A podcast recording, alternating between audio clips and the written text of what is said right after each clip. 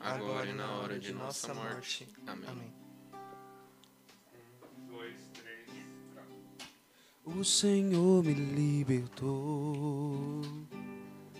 O que mais me prende aqui? Nada me seduz, nada. Meu amor por ti, Jesus, é o que eu tenho de valor. Nada me atrai, nada.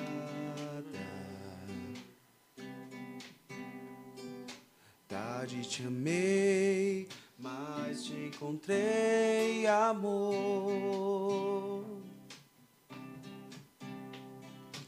Meu maior bem é ser todo teu, Jesus. Por nada eu te trocaria, por nada eu te deixaria. Nada, nada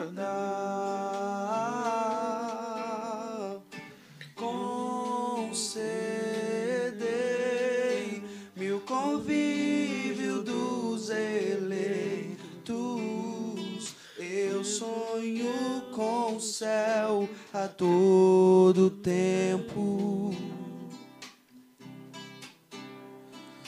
Concedei meu convívio dos eleitos. Eu sonho com o céu a todo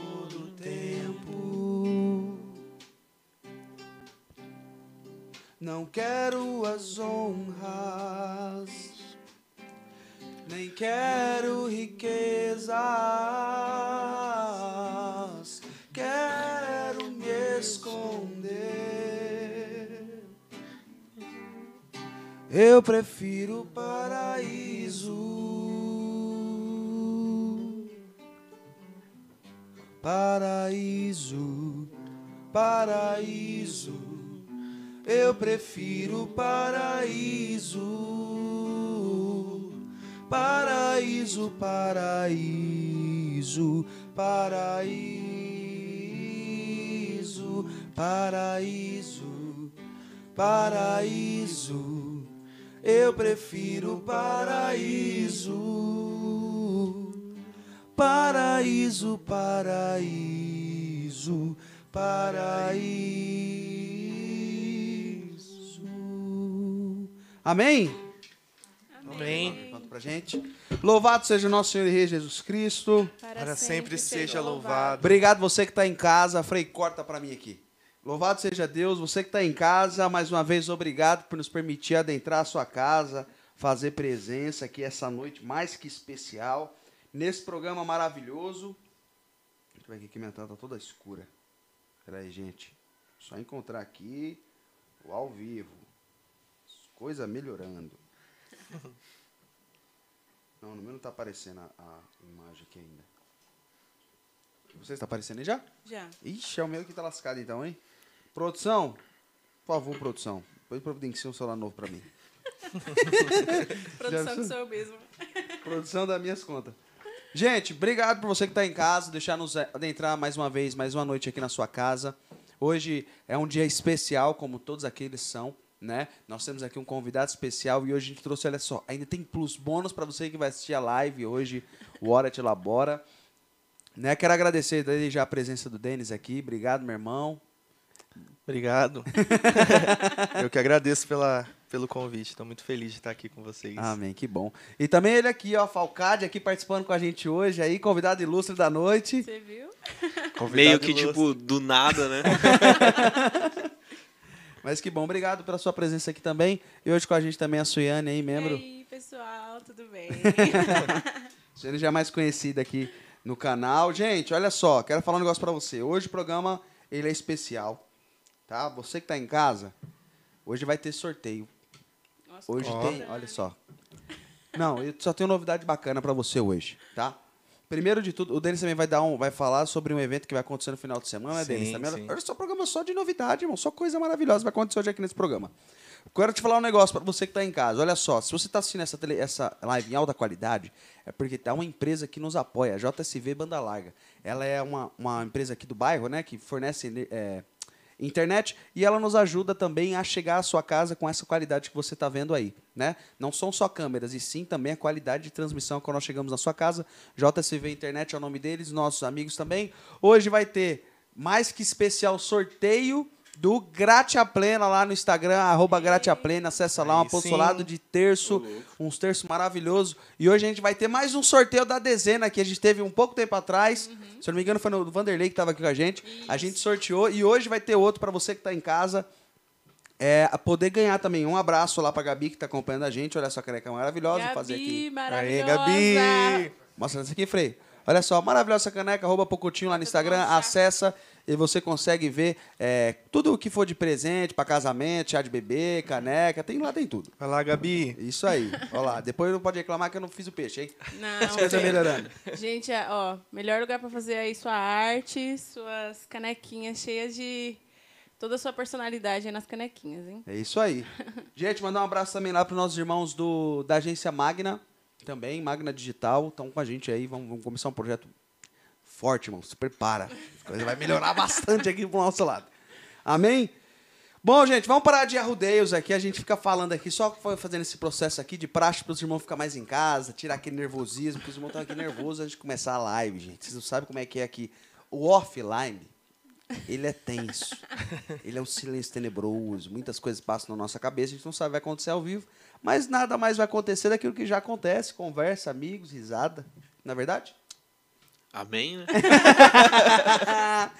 E eu já queria falar para ele, Denis. O pessoal que está em casa te conhecer, fala um pouco sobre você, de onde você mora, de onde que você é, quem é o Denis. Ah, certo.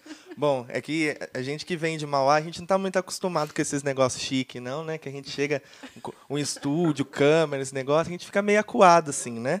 Mas a gente vai se acostumando, né? Tem comida, daí a gente já, já gosta um pouquinho mais. Comida não pode faltar, velho. Comida não pode faltar, né? Bom, é, o meu nome é Denis, né? Como já foi falado. É, sou lá de Mauá, é, moro lá em Mauá desde aí os meus zero anos de idade. É, mas sou natural do Paraná. Nasci na cidade de Barbosa Ferraz, sou paranaense. E faço parte lá da paróquia Nossa Senhora das Vitórias. Também faço parte da missão Bom, Com- Bom Combate, ó. Antiga Bom Combate, hoje Missão Filhos da Face. É, e também hoje estou como secretário da região Mauá, da Renovação Carismática Católica. né? Então, estou nessas missões aí, graças a Deus aí, com cada passo tentando buscar a santidade, né? Fazer a Santificando. vontade de Deus, não é mesmo? Com toda certeza. Maravilha. Falcade, fala um pouco de você também aí. Você também é nosso convidado de luz da noite aí. Quem é o Falcade? Convidado do nada, né? não, convidado plus. Você é doido. É, não, é. Pro... Ó, não, não tem uma é tipo, história é tão. tipo o lanche quando você pede. Levantar o meu microfone? Ah, levanta o seu sim. Opa, As boa. coisas melhorando aí. Aí, ó. Aí, agora vai, vai pra cima. Seu Bom, meu nome é- estão em você agora. Tá. Só me deixa mais nervoso, né? Bom, meu nome é Guilherme Falcade, né? Só que tem gente que nem sabe que meu nome é Guilherme, só Falcade. É, tenho 23 anos, estou na missão aí já faz alguns anos, né, Denis? Entrei, saí, voltei, estamos aí até hoje, pretendo não sair mais, né? Trabalho com teatro ah, na igreja faz alguns anos já também. Bom, não tenho tanta coisa para falar, mas esse sou eu. tá certo, graças a Deus. Bom, Denis, eu já vou fazer aqui, o pessoal tá, tá com a gente aqui acompanhando. Já você que tá em casa, olha só. Você que tá passando pela primeira vez no nosso canal, não esquece de se inscrever no canal, compartilhar, deixar seu like. Importante que o YouTube entende que o nosso programa tem engajamento. E graças a Deus a gente tem criado e crescido no engajamento dentro do YouTube, né? Por ser um canal católico. Então vai lá, nos ajuda também. Se inscreve no canal, compartilha e deixa o like. Beleza? Essa mensagenzinha, agora eu vou passar a bola pro Denis. Denis, fala um pouco pro pessoal de casa aí, como foi o seu processo de encontro com Deus, né? Lá no Paraná, foi desde lá que você se encontrou com Deus? Foi lá a sua primeira experiência? Ou foi aqui em São Paulo? Como é que foi? Bom, é, eu, eu acredito, na verdade, que é, o meu encontro com Deus ele começou num encontro com a minha mãe. Né? legal. É, eu sou filho adotivo e a minha mãe ela, minha mãe adotiva, ela já tinha se casado, já fazia, já fazia mais ou menos sete anos e eles não conseguiam ter filhos, né? E a minha mãe sempre queria, né? Sempre quis, foi uma algo na próprio da família mesmo querer ter um filho e ela tentava, não conseguia, procurava ajuda médica e também não conseguia, né? Os médicos não sabiam o porquê. E aí, né, nesse processo, a minha mãe sempre foi uma, uma mulher muito de fé. Inclusive, ela vai fazer aniversário amanhã. Parabéns, mãe. Olha só. É, ela sempre foi muito de fé, né? Sempre foi aquela mulher que estava nos grupos de oração, né? Na- nas missas dominicais. E aí é, surgiu, né? No, num, num período, né? Aí no ano de 93 surgiu uma uma campanha de oração e a minha mãe entrou para fazer essa essa campanha de oração. E fazendo essa, essa campanha de oração, ela colocou como intenção de buscar a graça de Deus, a, a graça de ter um filho. Passando esse processo, é, três dias depois de- de- desse, desse último dia de campanha de oração, é, um padrinho, meu, o meu atual padrinho de batismo, né, hoje ainda mora no Paraná, ligou para minha mãe e falou assim: Olha, tem uma senhora, tem uma mulher aqui no Paraná que ela passa todos os dias aqui grávida e com uma criança é, no, de mão, né, acompanhado com ela, vem todos os dias pedir alimento. E ela não tem condição nenhuma de cuidar dessa criança. Olha só. E ela, ela diz que ela quer dar um futuro para essa criança. É, você não quer pegar essa criança? E Essa aí- criança que era você, no caso. que era eu que estava na, tava na barriga da mãe ainda. Né? E aí, minha mãe viu que era a, a voz de Deus, não demorou muito tempo. A minha mãe biológica já é, ti- tinha dado à luz, né? Minha mãe ficou sabendo. E aí, minha mãe conta que quando, quando ela soube que a, a minha mãe biológica tinha dado à luz, foi uma festa em casa, né? Eles foram às pressas comprar o enxoval da criança, aquela coisa assim. Pegaram o carro e foram para o Paraná, lá na cidade de Barbosa Ferraz. É, e, e chegando lá, é, minha mãe ela me conta que prim- o primeiro ato, quando ela soube que tinha uma criança esperando ela, é, ela não quis saber o sexo da criança, não quis saber se a criança tinha nascido com doença ou não, mas o primeiro ato que ela fez foi me consagrar a Nossa Senhora das Graças. Olha só, que legal. né? Então ela fala para mim que sempre, né, desde o, da porta de casa até o Paraná, ela foi me consagrando junto ali com a medalha milagrosa Nossa Senhora das Graças.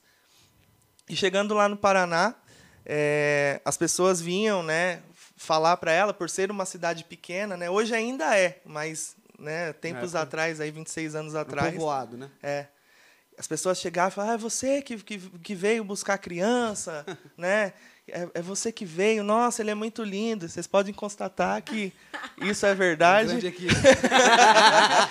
É, a gente vê que essa cidade não fala muita verdade, né? aos olhos do pai, né? E, e aí ela, ela me conta que ali foi um foi um, uma, um divisor de águas para ela. Quando ela chegou na casa, ainda era uma casa que da, da cidade, do centro da cidade até onde eu fiquei, dá mais ou menos uma hora e meia de puro barro, né? E era uma casa de madeira, uma casinha de madeira, três cômodos ali. E ela conta que assim que ela, ela pisou dentro da casa, eu chorei no quarto. Olha só. E ela sentiu uma dor muito forte no coração dela. E ela começou a ter, naquele momento, os mesmos sintomas de uma mulher de pós-parto. Ali. Então ela até brinca, né? Que o pessoal ia visitar, né? Por, por ser algo tão extraordinário na época de uma pessoa de São Paulo ir lá pro, pro interior do Paraná buscar crianças, as pessoas iam Quanto tempo visitar. de viagem daqui pra lá? Daqui para lá, de carro, dá mais ou menos de 7 a 8 horas de viagem. Ah, legal. E, e aí ela costuma dizer que o pessoal ia visitar e obrigatoriamente tinha que visitar ela do lado. Ela teve que tomar canja, né? Que os antigos falavam que a mulher, né, pós-parto, ela, ela fazia, né? Ela comia e tudo mais. E, e a partir daí eu vim para cá, né? Vim com, com eles para cá. Eu tive que mudar toda essa questão de nome, né? E tudo mais. Legal. E desde pequeno aí, a minha mãe todas as vezes que ela ia me colocar para dormir, ela sempre me can- cantava para mim Te amarei, Senhor, né? Então, ela ela falava para mim que era a música que que eu mais gostava assim de ouvir, né? Então, a, a minha história ela, ela começa aí, né? Na, na, na, minha, na minha concepção, né? no sim da minha mãe biológica, né? hoje, né, depois, claro, de, de um processo que, que vivi de, de cura de volta ao meu passado mesmo, né? Hoje eu vejo que é um sim tanto da minha mãe adotiva quanto da minha mãe biológica, Sim. né?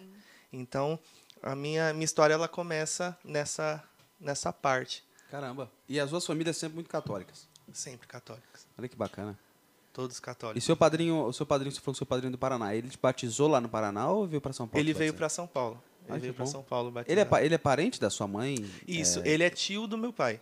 Ah, que legal. Ele é tio do meu Que coisa pai. bacana. É. E aí você veio para cá, pra, veio direto para Mauá, foi morar ali em Mauá. Isso, sempre foi na mesma casa. Ah, que legal. Fiquei lá, na mesma casa, cresci lá e fui, fui crescendo, né? Fui na minha época de escola e tudo mais. Sempre fui da igreja, assim, é, até os meus 18, 19 anos eu sempre fui da igreja, assim, assíduo, né? De estar de tá mesmo. Mas dos 16 anos, 16, 17 anos pra cá, foi quando eu tive uma experiência mais forte. Quando que foi a sua, sua primeira experiência com Deus, que você se lembra assim? Foi num EJC, foi um encontro de jovens. Ah. É. Fala um pouco pra gente como é que foi essa experiência. Eu fiz um encontro de jovens, EJC, lá de Mauá, chamado Anjos de Resgate. que é bem grande, os CJC de Mauá tem, uma, É. tem a costume de ser muito grandes, É né? muito forte, né? Essa, essa, esse A costume, lá, né? esse a expressão lá, né? né? do EJC em Mauá é muito forte. E foi... ah, eu, eu já havia vivido com a minha mãe, né? Retiros da renovação, né? Rebanhões, experiências de oração, mas nunca tinha, nunca tinha vivenciado algo muito próprio para, para o jovem, né? De eu estar fo- longe da minha mãe com, com os jovens. Então, eu vivi uma experiência é, muito forte lá, né? Num, numa palestra que teve, né? Uma pregação que teve, onde o, o pregador ele é, conduzia para que a gente tivesse realmente uma, uma cura, um processo de cura interior, né? E ali eu tive um, um encontro pessoal com, com o Senhor, justamente nesse, nessa questão da minha mãe é, biológica. Hum. Que até então eu não, não queria conceber isso. Para mim, eu tinha até repulsa Você desde de criança, você sempre lidou com essa... Sua mãe sempre te revelou que você era adotado, nunca esconderam de você. Nunca, nunca escondeu que nada de mim. É, é, é até, até legal falar isso, porque ah, o advogado, quando o- as documentações elas foram, Aham. né, foram passadas, o advogado disse para minha mãe: Olha, se você quiser rasgar essa documentação, você pode rasgar, que ele não precisa saber que ele foi adotado. Aham. E aí a minha mãe, ela, ela, ela fala algo que sempre marcou no meu coração. Ela fala, eu não posso fazer isso, porque isso faz parte da história dele e isso compete a ele saber. Olha só. Então foi maturidade dela, né, como como mãe, né, como de não querer mulher. esconder, né? Porque normalmente a primeira. Muita, muitas situações que a gente vê hoje em dia é a mãe que esconde essa realidade do filho pra, sei lá, remorso, é, revolta de certa forma. Sim. né? Então, aí ela sempre, sempre foi colocando isso, é, ainda quando criança, de uma forma que eu começasse a entender de gradativo. Né? Sempre falava que eu era filho do coração, né? que eu Ah, tinha um, um, um- um pedacinho especial no coração dela, né? Era essas Legal. coisas assim. Só que até então eu achava que isso era, era brincadeira da parte dela, assim. É, até porque quem, quem vê, quem conhece a minha mãe, né? Os meus irmãos estão aqui sabem, né? Já viram minha mãe. Sou muito parecido com ela, né? É, fi- é, Fisicamente é, mesmo. Fisicamente eu sou muito parecido com ela. E e aí só foi cair a ficha realmente que um dia que eu tava lá arrumando uns arquivos do meu pai lá, eu abri uma, uma gaveta lá, um papel caiu no chão e eu fui olhar e era ah, o documento, né, do, da adoção. Daí eu falei, "Ih, gente, é verdade, né? é verdade, eu sou, eu sou adotado mesmo, né? E aí eu, eu descobri, né, meu, meu antigo nome, o nome da minha mãe, né, biológica e tudo mais. Caramba. Mas a, o, o, o que, o que me trazia repulsa, né, um conflito, era realmente eu não é, entender como protagonista da história. Né? Até então, por mais que a minha mãe tivesse sempre falado isso para mim, eu nunca tinha tentado conhecer, porque a gente só só tem medo daquilo que a gente não conhece. Né? Quando a gente passa a conhecer as coisas, trazer luz para as coisas que é, estão na nossa vida, estão na nossa história, ou naquilo que a gente passa, a gente começa a ver que as coisas não são tão amedrontosas. Né? E, Exatamente. costumo dizer e digo para mim hoje que hoje em, em certos aspectos da minha vida eu não tenho mais medo, principalmente nessa questão do meu passado, né? Porque Você conhece a sua mãe biológica? não conheço, Não conhece? não conheço. É, é um processo que eu ainda estou vivendo, né? Assim, porque eu acredito que não depende também, claro que grande parte depende de mim, né? Em muitas posições. Só que existe um cuidado também com ela, né? Existem pessoas que conhecem ela lá no Paraná e é, dizem que ela não iria conceber muito bem me ver. Ah, né? entendi. Então, não é só da minha parte, né? Mas é, já, já fui uma vez, né? No Paraná, na tentativa de ver. Barbosa Ferraz. Já fui na, na tentativa de ver. É o sonho dos meus pais. Que Isso você Que aconteceu. você conheça. É sua- o sonho da minha mãe. Caramba. Minha mãe fala pra mim, ela fala assim, "A- a- eu, assim, eu quero que você conheça. É preciso. É você dar essa conheça." oportunidade pra você e pra sua mãe também. Exatamente, É, exatamente. teve uma, tem, tem algo que você falou que eu, que eu achei interessante, que você falou assim que teve um sim que partiu da sua mãe é, adotiva, mas também um sim que partiu da sua mãe é, biológica, né? É, é interessante porque se a gente volta para Nossa Senhora, é, acaba que a vida é um, são sims, né? São ah, decisões que a gente precisa tomar e como você falou sobre a- sobre saber a verdade, né? Acho que a gente- quando a gente traz para a palavra, né, diz que a palavra, a verdade liberta, né? Uhum. Então acho que todo esse processo quando a gente, principalmente quando a gente começa a fazer parte, né, tipo, de grupos e de de encontros assim, essa parte quando a gente eh, se encontra em, em certas situações assim de cura mesmo, é exatamente isso, né? A gente lidar com a verdade e aceitar a verdade Exatamente. para que outras coisas fluam também, né, da vida da Sim. gente. exatamente. Importante. Gente, vou dar um aviso aqui. Você que está assistindo, Frei, corta, corta para mim aqui. Olha só, um aviso para você especial, você que está em casa, você que está passando pela live, hashtag eu estou aqui. Ou melhor, é isso aí, hashtag eu estou aqui. Foi levantado aqui nos comentários para você que quer ganhar a dezena no final do programa, hein? Então, você que está assistindo, hashtag eu estou aqui para você concorrer à dezena que vai ser sorteada do Gratia Plena aí no final do programa, tá bom? Opa, vou garantir o meu aqui. Garanto o seu. Denis, vamos lá, deixa eu te fazer uma outra pergunta. Então, é, é, essa tua experiência, né, de.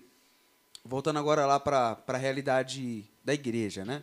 Lá no EJC. Depois daquele processo, você já começou a servir na realidade carismática ou você participava de movimentos pastorais, crisma, é, ju- juventude missionária, esse tipo de. Sim, na época é, eu participava de eventos da renovação carismática, mas eu não era eu não era frequente, né?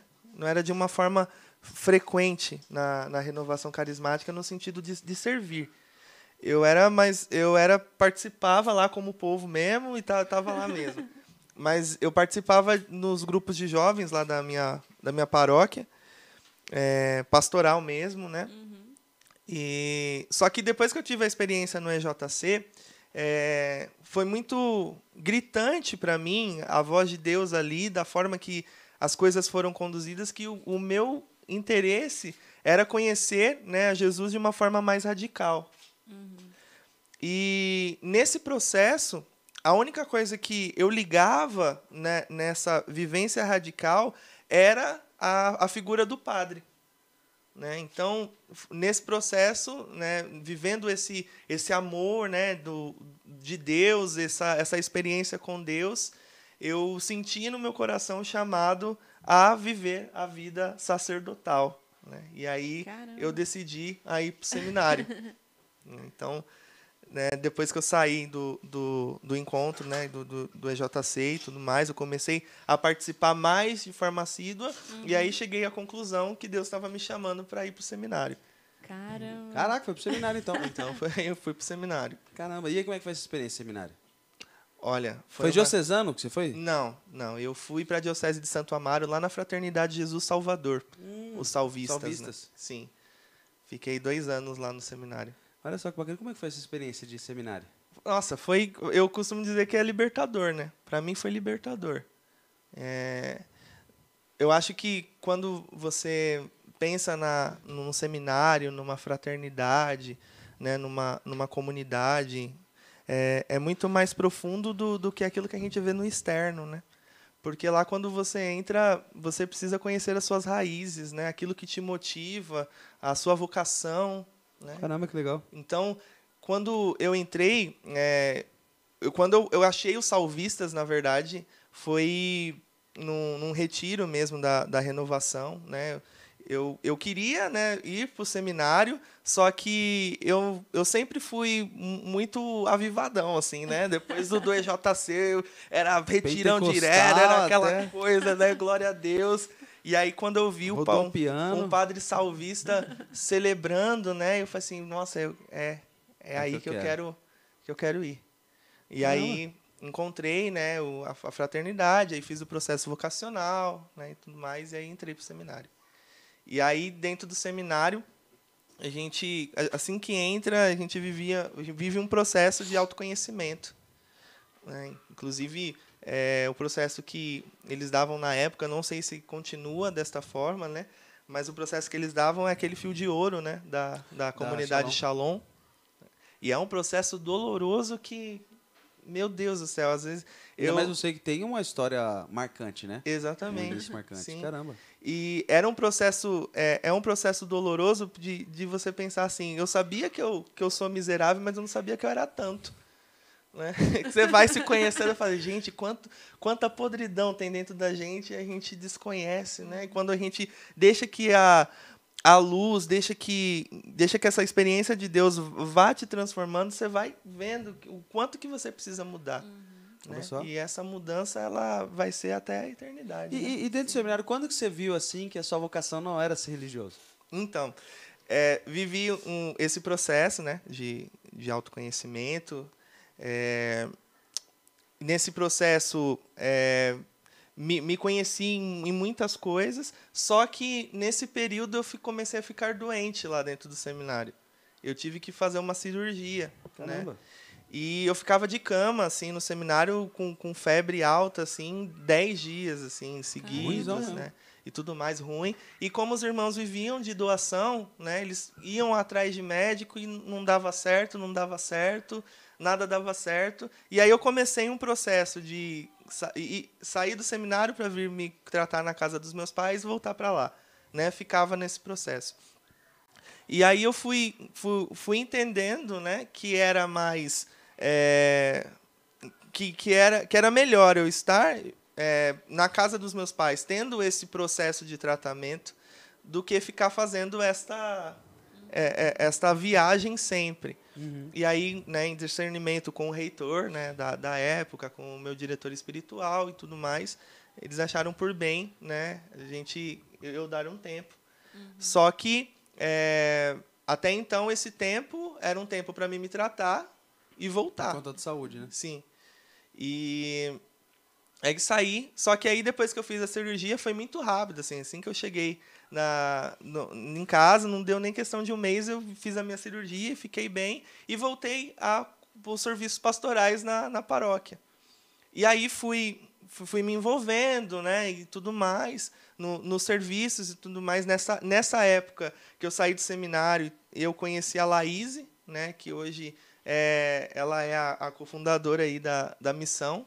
E a gente foi trocando muita ideia, foi rezando junto, e aquilo foi fluindo, foi fluindo. E eu vi que o meu trabalho é, e- a- eu me sentia totalmente completo fazendo um trabalho com os jovens, sendo jovem aqui fora. Entendi. Né?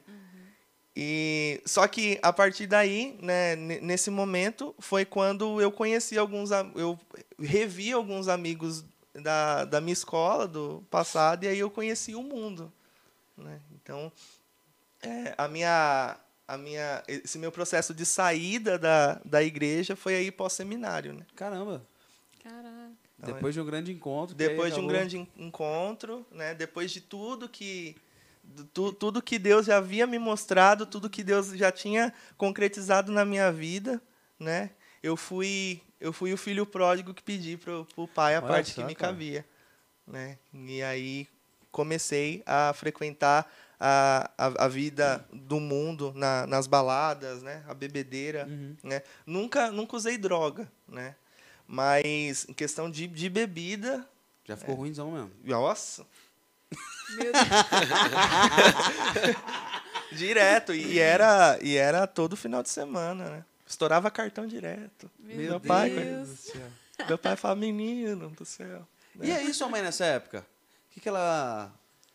Minha mãe sempre silenciou, sim. Nunca Nisso. falou nada. Nunca. foi contra, mas também nunca, Nunca falou nada. Ela, é, assim, falar com, com, com, as- com as palavras, né? Mas eu conheci o olhar dela. Né? O olhar, dela, o olhar da minha avó, principalmente, né? Que mora com a gente Meu filho, o que até tá hoje. fazendo? Então, é, eu vivi esse, esse processo de bebedeira, né? De, de, de orgias mesmo, né? Essa vida é, é, sexual mesmo, bem, bem desregrada. né? Vivi. Caramba.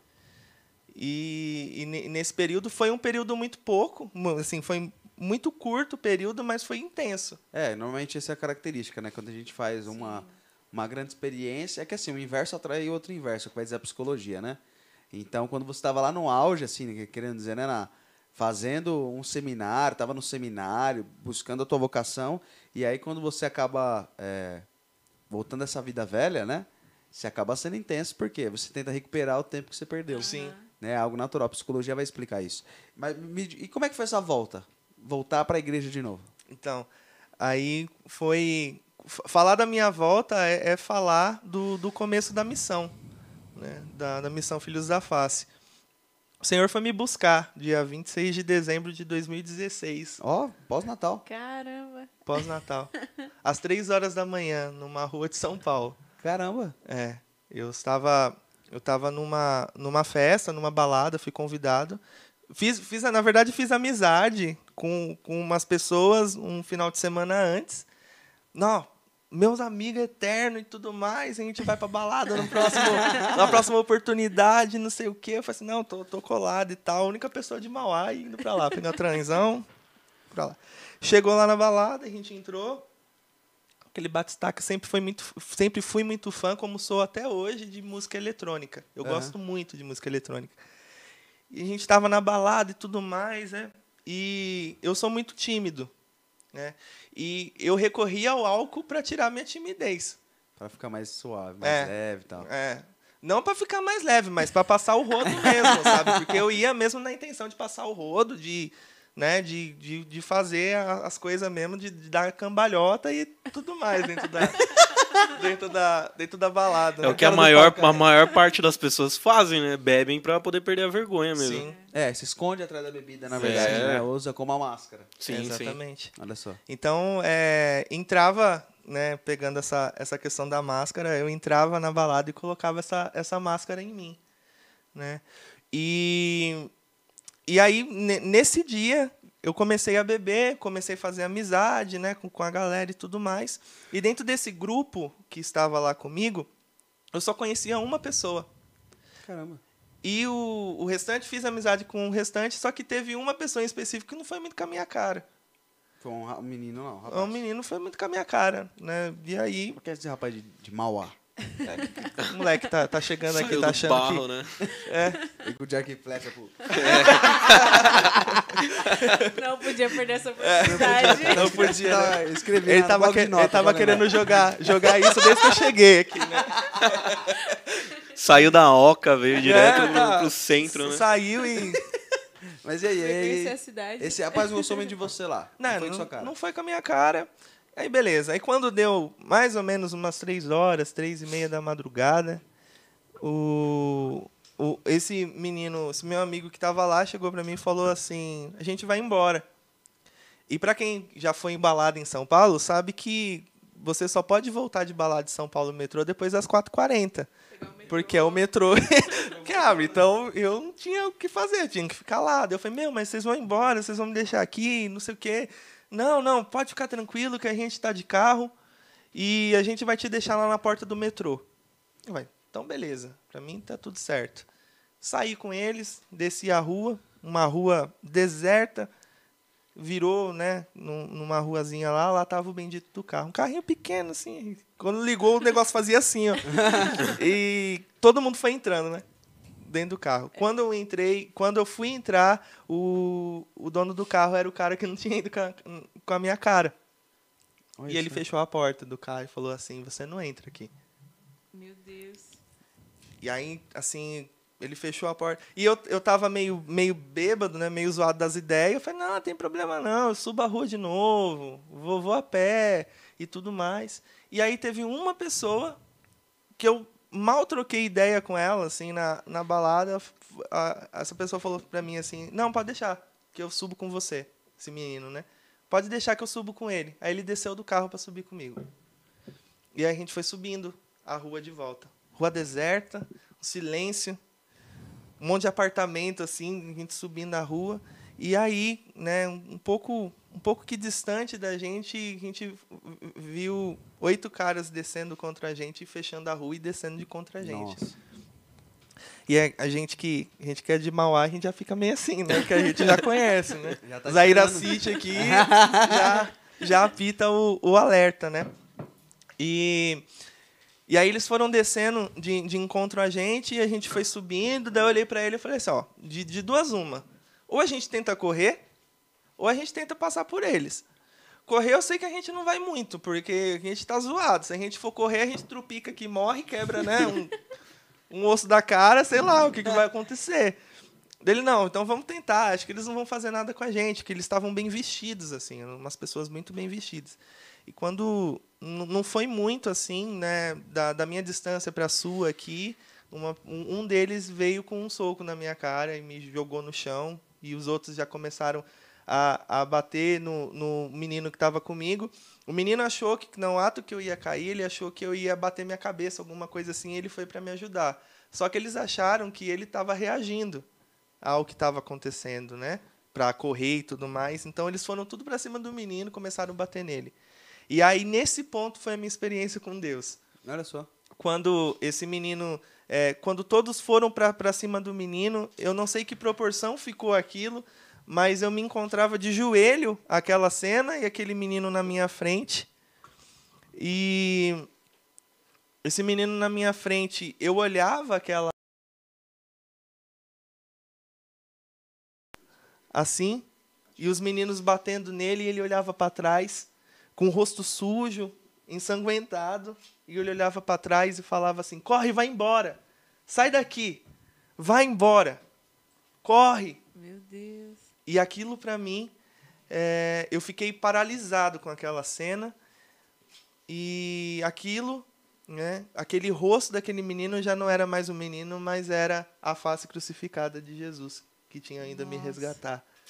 Então, essa para mim foi a minha experiência com Deus, né? Uhum. Uma experiência forte com Deus que até às três horas da manhã de um dia que para mim seria um dia qualquer longe dele, ele quis estar ali comigo. Então é, foi essa experiência profunda que eu tive com, com ele. É, é interessante que gente, às vezes a gente espera coisas é, porta batendo, é, vento comendo solto, mas às vezes está num detalhe, né? é num detalhe da vida assim que, que o Senhor fala com a gente, né? Que interessante. E mas e depois disso o menino ficou lá? Você foi embora? Então, o menino, ele depois que isso aconteceu, é, levaram o que a gente tinha, né? Uhum. Levaram tudo que eu tinha. Eu só fiquei, né? eu só fiquei com um terço no bolso, um terço pequenininho que eu sempre levava no meu bolso. E, e a, e a chave da minha casa. O restante levaram tudo, tanto meu quanto dele. E teve um, um ponto muito bonito nisso, né? Que quando os meninos vieram para pegar o que eu tinha, eu lembro desse rosto de, desse, desse jovem, né? Que estava batendo na gente, no, nos assaltando, que ele chegou para pegar as, as coisas que eu tava, eu olhei para ele, a única coisa que eu falei assim, eu falei assim, meu, só não tira o, o terço que tá no meu bolso de trás. Leva tudo, só não tira o terço. E ele ficou olhando para mim assim de uma forma diferente, e ele ficou paralisado, assim. Aham. E, e eu costumo dizer que ele foi o primeiro vocacionado da missão, né? Ah, que teve a experiência na face, né? E Aham. rezo por ele todos os dias, né? Espero que Deus um dia me dê a oportunidade de encontrar esse menino. Que Nunca mais teve contato com ele. Não, Nem lembro o nome dele, nem nada. não. Ah, Não ela lembro. tava assaltando, ia perguntar pra eu qual que é seu nome. Não, mas ele tava junto lá com eles, né? Não, mas ele foi Não, é o cara que rapaz assaltou ele. Tá perguntando do menino que me Ah, assaltou. tá, entendi. Que Achei que ele assaltou, tava perguntando do é. rapaz que. E, Caramba. e aí eu, eu lembro, lembro dele, assim. Rezo por ele todos os dias. E aí, quando, quando tudo foi embora, o menino levantou, né? Sujo, coitado, todo estropiado. Ele, daí ele falava assim pra mim, fica, fica tranquilo. Falava, cuidado, assim, fica tranquilo, tá? Eu moro aqui perto, a gente vai chegar lá, lá na minha casa, a gente dá um jeito, a gente dá um dinheiro pra você voltar pra sua casa, mas fica tranquilo. Aí foi, foi pra casa dele. Fiquei lá até o, o, o metrô abrir, já tinha aberto e tal, mas eu tava tão. Né? Liguei pro meu pai. E aí ele me deu dinheiro e voltei pra casa. Só que como no, no, no meu celular que tinha ido embora é o único contato que eu tinha com ele. Eu não lembrava mais do nome. Então eu não sei quem que é. Até hoje eu não sei quem que é. Caramba. Então, é, aí quando eu cheguei em casa, eu encontrei a minha avó chorando. Né? Tava, tava no quarto dela chorando, a minha mãe do lado dela. E a minha avó, ela me abraçou e ela falou assim: Eu fiquei a madrugada inteira rezando terço por você. Então, é, quando. E, aí- eu vejo, né? Como que é o, o amor de mãe. né? E aí eu pude entender é, muito mais do amor de Nossa Senhora também. Porque, sem dúvidas, né, já estava marcado desde toda a eternidade para isso acontecer, né? Pra, para, eu- para eu ter esse encontro com o Senhor, mas com toda certeza foi por intercessão de Nossa Senhora, né? Desde sempre lá, voltando para minha do meu do meu nascimento, se eu fui consagrado totalmente a ela, com certeza ela intercedeu para que eu tivesse um encontro com o filho dela naquela madrugada, Sim. né? E aquilo foi confirmação da minha avó. E e a partir daí é, dessa experiência eu comecei a ter uma uma, uma visão mais inquietante, né, com, com, a- com essa face, com aquilo que com, com aquilo que eu tinha visto e aquilo gritava no meu coração, mas ainda não era de forma de, de forma tão tão nítida, né? Não era tão de- de- detalhosa assim daquilo que o Senhor queria de mim naquela experiência. Uma coisa eu sabia, eu tinha visto a face de Deus ali. Mas o que, que fazer com isso, né? E aí, é, com- conversando, né, nesse caminhar com, junto com, com a Laís, a gente já tinha um ministério, na época, Ministério Bom Combate, né, por conta da nossa primeira paróquia, que é a paróquia de São Paulo Apóstolo, né, então a gente tinha o nome de Bom Combate. E aí a gente foi, foi, foi caminhando, aí o Senhor nos, nos tirou de, da, da paróquia São Paulo Apóstolo, ele nos colocou numa outra paróquia, né, e aí a gente foi, foi vendo, né, até que a gente piscou os olhos e a gente está aqui já em 2021. Caraca, cara. Que história. É. E, e desde aquele. No dia você. Quando você viu aquela cena, você já entendeu que era uma mensagem de Deus ou isso foi depois que você foi digerindo o acontecido? Eu entendi na hora. Eu entendi na hora. Porque é, só uma alma que já teve uma, uma experiência com o Senhor e já tinha visto tanto o olhar de Deus dentro de, um- de uma comunidade religiosa, dentro do, do aconchego da minha família, em- na questão mesmo da oração, eu conhecia o olhar que me olhou aquele, naquele dia. Olha só que legal. Então eu sabia que, que era o olhar de Deus ali. Então eu sabia que era ali para mim, né, aquele aquele olhar. É, eu não sabia, né, de o, o claro que o que é óbvio era que ele queria me tirar daquele lugar que Sim. eu tava, né? Mas o porquê me buscar lá, né? Naquele naquele ponto ali. E, e aí, nesse processo que eu fui desenvolvendo, né? Fui caminhando para entender uh, esse, esse, meio que o Senhor, ele, ele, Ele proporcionou. pra proporcionou para mim. O difícil não é Deus se mostrar, né? A gente conseguir ver ele se mostrando pra gente. você. Exatamente. Verdade. É a manifestação desse Deus, né? A É. gente entender. Que bacana. E que bom que Deus te, de certa forma, ele se manifestou de uma forma particular para você e direta, Sim. né? Chamou você pelo nome verdadeiramente. Que bacana. E me diz uma coisa, depois desse ne- então nesse processo, nesse dia é, que a- quando aconteceu tudo isso, o Ministério Bom Combate já existia. Sim. Como é que foi o, come- o começo do ministério? Assim? Você, e você, já namorava? Já tinha. A gente nunca namorou. Todo mundo sempre Todo mundo, fala, é. né? Eu sempre achei que fosse, de verdade. Aí, Laís, mais um aí pra conta aí. Não, aí acabei de comentar uma gafe ao vivo aqui. A gente depois edita no podcast. A gente nunca namorou. Por mais que todo mundo ache que a, gente, que a gente namora, né? E, e tudo mais, a gente nunca namorou. Olha só a coisa. É. Mas como é como é foi o começo do ministério? Vamos mudar de Então. assunto. O ministério ele começou, né, a partir do, do momento que eu voltei, né, do, do seminário, né, para a paróquia, e ainda não tinha, já tinha uma, uma, um grupo de jovens na paróquia, só que não tinha é, músicos, né, na verdade não tinha cantores, né, para para estar assumindo as missas, né, e tudo mais. Então, quando eu voltei, eu voltei já nessa atividade. Eu aprendi a cantar no seminário. Eu, eu, eu descobri que eu sabia cantar dentro do seminário. E, e aí, quando eu voltei, eu já voltei cantando, né, e tudo mais. E aí foi chegando outros, outros meninos que queriam tocar e tudo mais, e a gente criou, né, a, a banda Bom Combate na, na época, né. E aí foi quando a Laís chegou também. E quando eu tive essa experiência com, com Deus, eu vi que a gente estava muito raso, muito na superfície daquilo que Deus queria para a gente. Né? Deus se mostrou ali para mim de uma forma tão, tão profunda que isso não tinha que ficar somente para mim. Eu tinha que passar para aqueles que, que Aham. estavam comigo. Né? E quando, quando isso aconteceu, eu cheguei para a Laís e falei assim, olha, a gente está muito tá muito raso, a gente precisa aprofundar, ver o que, que Deus quer da gente como como banda, né?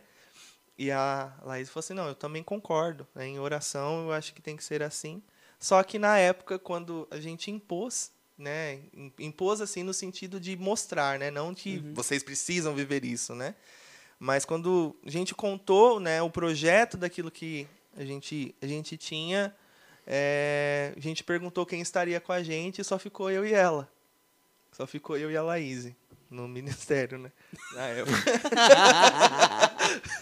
Coisas que acontecem, né?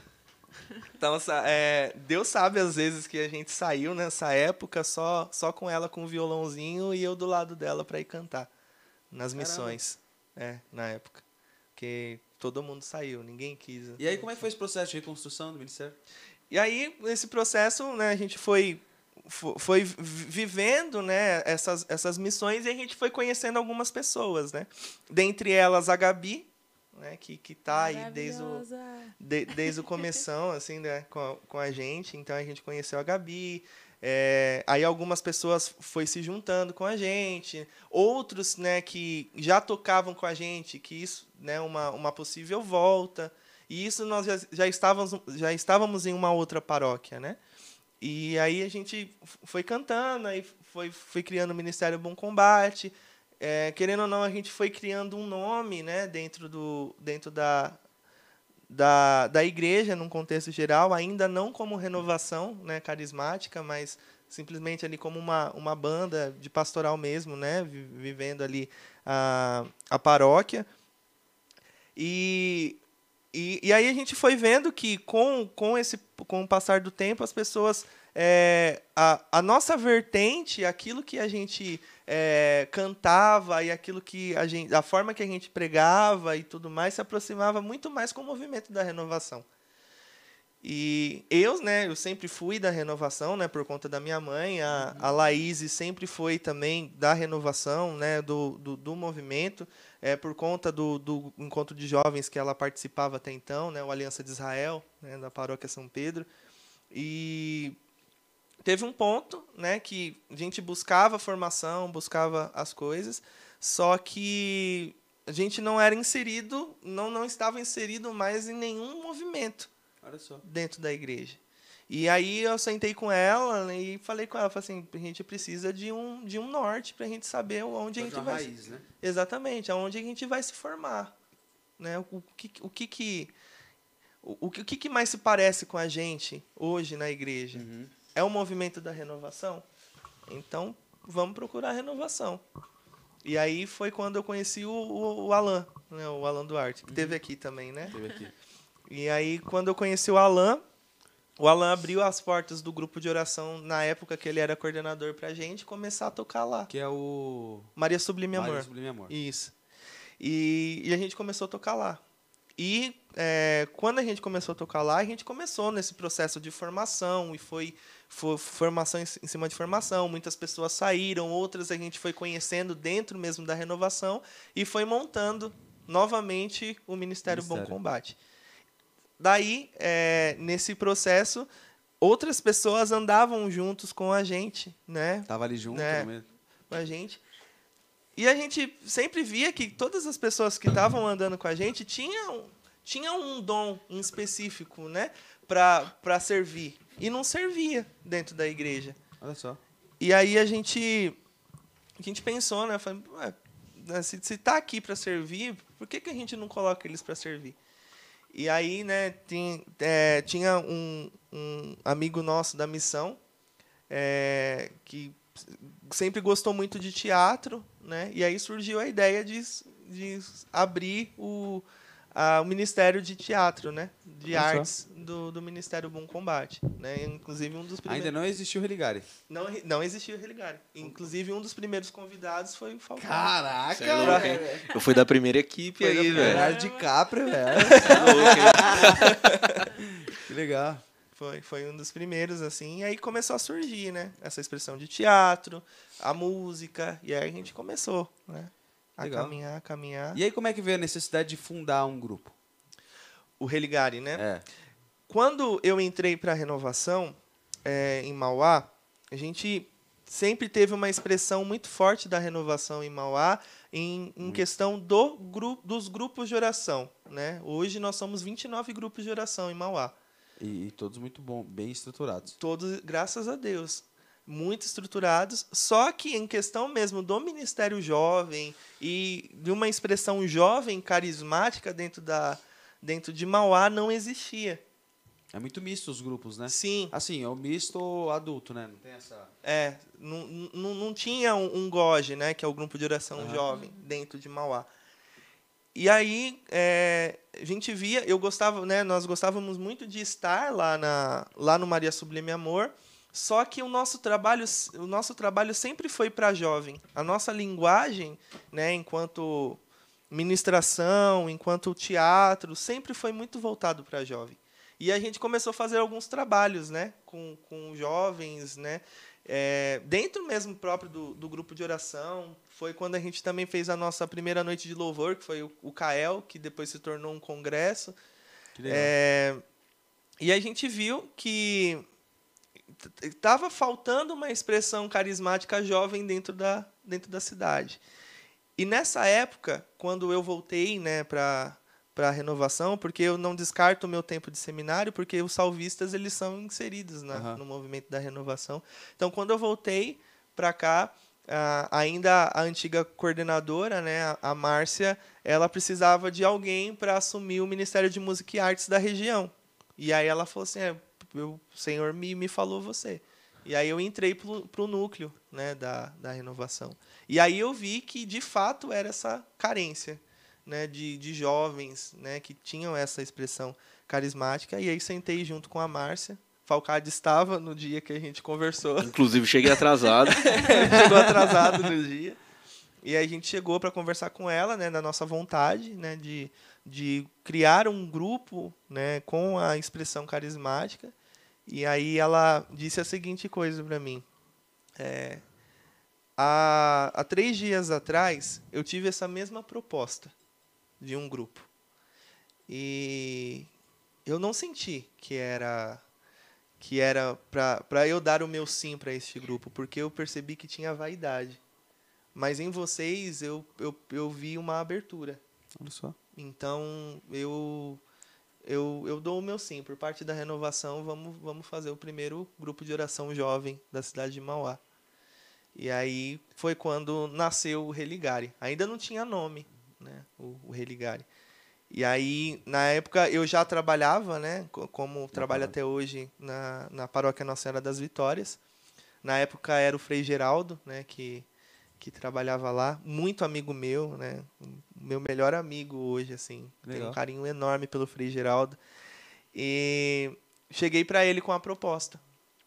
E aí ele falou assim, ele falou assim, não, pode fazer. Eu quero essa, essa igreja lotada de jovem, quero jovem até por, pelo telhado. Pode, pode fazer, só que eu não quero que vocês façam este grupo de oração é, lá na comunidade Nossa Senhora Aparecida, onde tinha o Maria Sublime Amor. Uhum. Eu quero que vocês vão para uma comunidade que está precisando, que está morrendo. Eu preciso de vocês lá. E aí a gente foi para a comunidade São Francisco de Assis. Olha só que legal. Que é uma comunidade bem próxima à, uhum. à paróquia. Uhum. Pequena, né? Vocês já foram lá. Sim. Vocês... Uhum. Pequena e que 99% da coordenação são de, de senhores e senhoras. Olha só. Né? E são, se, se, foi, se são 10 pessoas que vão nas celebrações lá, eram muito. Né? Então, nós fomos para lá, no sentido de levantar uhum. a comunidade. Né? E quando a gente chegou lá, a gente sempre foi muito bem acolhido, né, pela, pela comunidade. Hoje eu nós já temos a comunidade como nossa, assim mesmo, uhum. né, de, de fazer parte mesmo da, da liturgia, né, da e de, de todas a tudo aquilo que a comunidade precisar da gente. E aí a gente é, começou o grupo de oração lá. A ideia do Religare foi do Frei Geraldo. Do nome? Religare? Isso, foi do Frei Geraldo. E de onde que veio Religare? Então, o Frei, ele tinha. É, ele Porque participava... assim, é, é, um nome muito bacana para um grupo. Religare, Sim. né?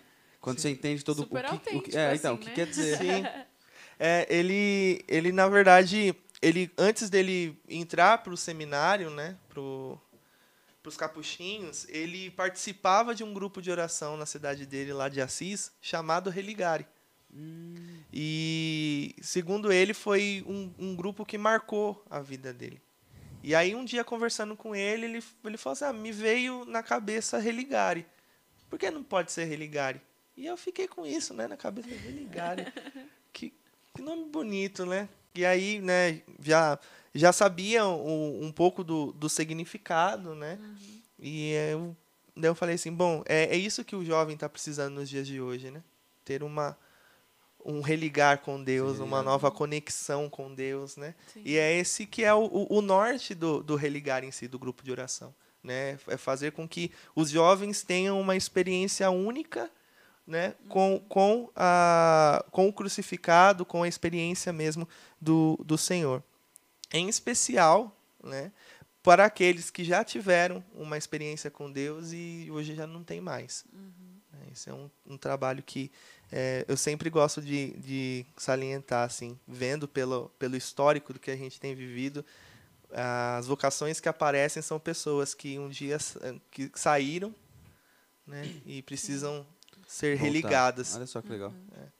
Então, foi assim que surgiu o Religare. Que bacana. Eu lembro que lá no começo, acho que quando o Diego foi pregar lá a primeira vez que a gente foi lá, estava nos primeiros grupos ainda. Acho que era mensal o grupo de vocês. Era, começou mensal. Mensal, mensal. né? Uhum. Aí depois que. Hoje tá quinzenal. Quinzenal. Olha só, cara, que bacana. E que evolução, né?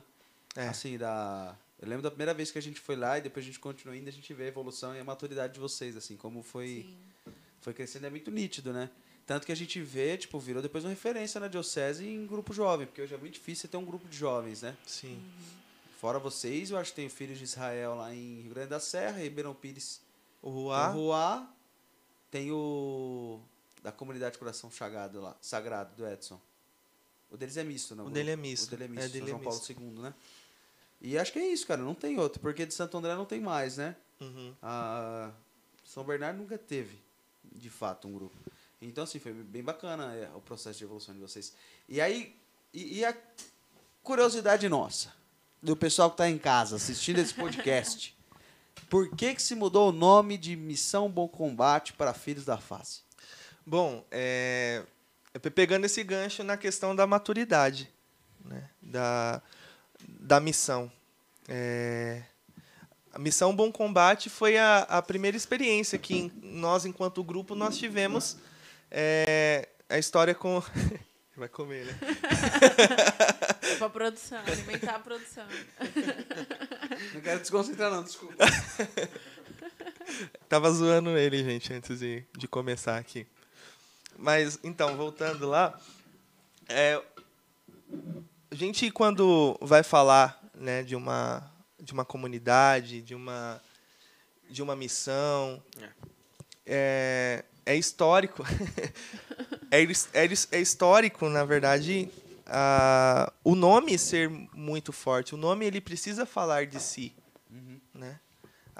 Na própria palavra de Deus, né, os nomes têm muito significado. É por isso que, é, se você for pegar a Bíblia, há, há grandes exemplos né, de nomes que foram trocados. Pedro, por exemplo. Né? Uhum. Então, Paulo, eu, né? Paulo. Chamava Saulo. Sim. É, então, é, diante de, deste norte, de que o, nessa moção de que o Senhor ele tem muito mais para para a missão, né, filhos da face. Inclusive foi esse processo na pandemia, né, em que uhum. tudo parou, né, tudo parecia que estava estagnado, né, pessoas se afastando, pessoas desanimadas. E aí num dia eu rezando em oração com, com o Senhor lá na minha casa, eu falei assim, Senhor, mas o que, que o Senhor quer do, do Ministério Bom Combate? O que o Senhor quer da missão Bom Combate? É, a gente parece que está patinando, patinando e não está saindo do lugar, né? Todo mundo desanimado, ninguém mais quer fazer nada. E aí eu fui fui dormir e eu tive um sonho. Né? Eu sonhei é, com a gente dentro da capela, lá na capela, e eu estava no último banco e eu via Jesus entrando com um pano vermelho chagado coroa de espinhos, e ele tocava no meu ombro e falava assim para mim: "Torna-te aquilo que és". E ele repetia: "Torna-te aquilo que és". E aí, na segunda vez, eu no sonho eu retirei a minha camiseta, eu entreguei minha camiseta para ele, ele saiu da capela e eu continuei adorando o Santíssimo. E no passar do, do tempo que eu ia adorando o Santíssimo no sonho, eu via como se as minhas, as minhas mãos, o meu corpo tivesse também chagado. E aí, quando eu acordei, eu, em oração, né, com, com esse sonho, ficou naquilo gravado no meu coração. Torna-te aquilo que és. E eu me senti impulsionado a responder ao Senhor aquilo que eu sou. Como igreja hoje, o que eu sou. E aí saltou da, da, da minha boca, da, das minhas palavras, eu sou filho da face. Então, é, é, nessa, é, nessa, é nessa expressão. Jesus nos pergunta aquilo, quem, quem você é? Até, até hoje, né? em todo esse conduzir, essa história que você teve comigo, né? de intimidade, o que, que, que você é? E eu respondi a ele, eu sou filho da face. E dentro disso, né, dessa, dessa questão da, de ser hoje filho, filhos da face, é toda essa questão de conhecer não somente o, o carisma né, particular da missão, mas aquilo também do que a igreja entende por face, pela Sagrada Face, Sim. Né? Da, a, essa devoção, os santos que tiveram essa, essa devoção à Sagrada Face, né? Como surgiu, né, e tudo mais. Então, a gente está vivendo esse processo de conhecimento. Né, Legal. De conhecer aquilo que a igreja fala da fala de nós, né? O que, que a igreja fala da Sagrada face? face? né? É o que é ser a face hoje. Né? Então, é recorrer aqui à, à doutrina da igreja para que a igreja nos ensine a ser face. Uhum. Né? E a partir daí, é viver essa particularidade que Deus nos deu. Que legal. Né? Então, foi por, por conta deste, é, dessa busca de um amadurecimento, né, enquanto, enquanto ser igreja. Uhum. E é um nome que já fala por si pela missão também, né? Da nossa missão. Sim. O nome, às vezes, ele chega, ele chega primeiro que nós, né? É, em é- muitos é lugares. verdade. né? Então, é, antes mesmo que, que nós é, que nós fôssemos em algum lugar, o, a face do Senhor precisa já ser conhecida simplesmente pelo nome. Então, e- esse foi o intuito, né? Essa inspiração de Deus. Precisa tornar a face, a face do chagado conhecida. Exatamente. E é uma responsabilidade, né? Eu comentava isso na terça-feira aqui no, no podcast. O que acontece? A comunidade católica Missão de Deus passou por um processo de encerramento das atividades enquanto comunidade eclesial, né? É, e aí o que aconteceu? Me chamaram para fazer uma, uma- participar de um programa que era uma comunidade lá do Maranhão. E aí as irmãs, aí a irmã viu ela lá no, no Instagram, né, a nota oficial de encerramento das atividades, tal, a irmã irmão, o que aconteceu? Não sei o que, você tá bem? Não sei o que, não sei o que, lá a irmã toda preocupada, eu, não, tá tudo certo. Tô bem, tranquilo. Acontece, é um ciclo, aconteceu, foi parte um carisma, a gente costuma sempre falar isso, né? Que um Sim. carisma é uma resposta de Deus para aquele tempo e para determinado povo. Então, naquele período, naquele momento, a comunidade foi resposta de Deus para algo que aconteceu para conosco, né? E aí ela, não, está bem, é que eu vi que a comunidade acabou, não sei o que. Não, não, não. E olha só. A, a, e ela falou, não, você tá bem para fazer o programa, não sei o que, não sei o que lá, né? Você pode fazer o programa, tá tudo bem com o bispo e tal. E eu já falei assim, meu, ela vai querer desmarcar o programa e a comunidade acabou. e aí o que comecei a imaginar? Exatamente o que você falou. É, que o nome chega primeiro que, que a própria que a pessoa, né? A comunidade, o nome fica gravado primeiro. E é uma responsabilidade né, de quem está à frente de preservar o nome, porque de fato você não fala mais pelo Denis, pelo CPF. Você fala agora por um CNPJ que é Missão Filhos da Face. Sim. Tudo que você fazer vai estar associado à sua missão. Tudo que o Falcade fazer, que todo mundo que está parte da missão fazer, está associado a- ao nome. Então, assim, quando a gente assina um termo de compromisso, é um, é um compromisso de, de mão dupla. Sim. Você se compromete com a comunidade e a comunidade te toma pelo nome. Porque agora você não é mais o Denis, você é o Denis Filhos da Face. É. Da missão Filhos da Face, Sim. entendeu? Você ganha um sobrenome. Exatamente. Você não tem mais um CPF. Ah, eu vou, vou processar o Denis. Não, vou processar o Denis da missão Filhos da Face. Olha só. O peso que o nome carrega e a responsabilidade de quem está à frente acaba levando, né? Sim. E, e me diz uma coisa, como e, e agora nesse processo, o Religário continua sendo Religário, não vai mudar nome. Não, não. Religário não. Já não. voltaram com as atividades presenciais do grupo? Presenciais ainda não. Mas a gente tá, tá, no, tá nos planejamentos. É que eu acho que né? estava voltando, aí veio a pandemia de novo, Isso, fechou tudo, veio né? a pandemia de novo, aí Puxa fechou vida. tudo de novo. E aí mudou o padre, né? Agora, Agora o Cassiano. agora é o padre Cassiano, que tá lá na paróquia. Mas aí, pós-Pentecostes, aí a gente tá pensando em, em retomar. E fala um pouco aí do evento aí que vocês vão fazer até que chegou o dia. Criaram um evento, semelhante ao Descende, como é que funciona lá? Então, No é, estádio, vai ser no Morumbi ou não? Aliás? Nossa, profetiza aí. É, nós vamos ter um festival de Pentecoste, né? A gente quis gourmetizar um pouquinho, a gente colocou um Holy Spirit Festival, assim, né? A Maíve adora falar esse nome, né? É, su- surgiu, na verdade, assim, é, o ano passado nós fizemos um tributo ao Espírito Santo, no dia de Pentecostes. E nesse ano, é, estava pensando né, em, em fazer esse, esse tributo de novo, e eu fiquei pensando, falei assim, meu, o Espírito Santo ele é tão diverso, né? O Espírito Santo ele, ele proporciona carismas, dons diversos para toda a igreja. E é, eu que queria mostrar isso, né? A missão que eu gostaria de mostrar Ne- nesse caminho, né? A gente, eu costumo conversar com a, com a Laís e com a Gabi que a gente veio, né? Como como missão vir filhos da face, mas quantas e quantas comunidades, quantas e quantas missões não viraram nossos amigos assim, né? De caminhar junto, de nos ensinar e, e tudo mais. E fiquei, meu, as pessoas precisam conhecer essa, essa união né, que o Espírito Santo faz. É o Espírito Santo que, né, que, que torna a, a igreja assim una, né, como, como um corpo em si. É, e aí surgiu a ideia da gente, da gente fazer o Festival de Pentecostes na, na ideia de não ter somente a, a missão, né, Filhos da Face, como protagonistas, vamos se dizer assim, do, do evento, mas que outras, outras realidades dentro da igreja também po poderiam mostrar aquilo que o Espírito Santo tem feito.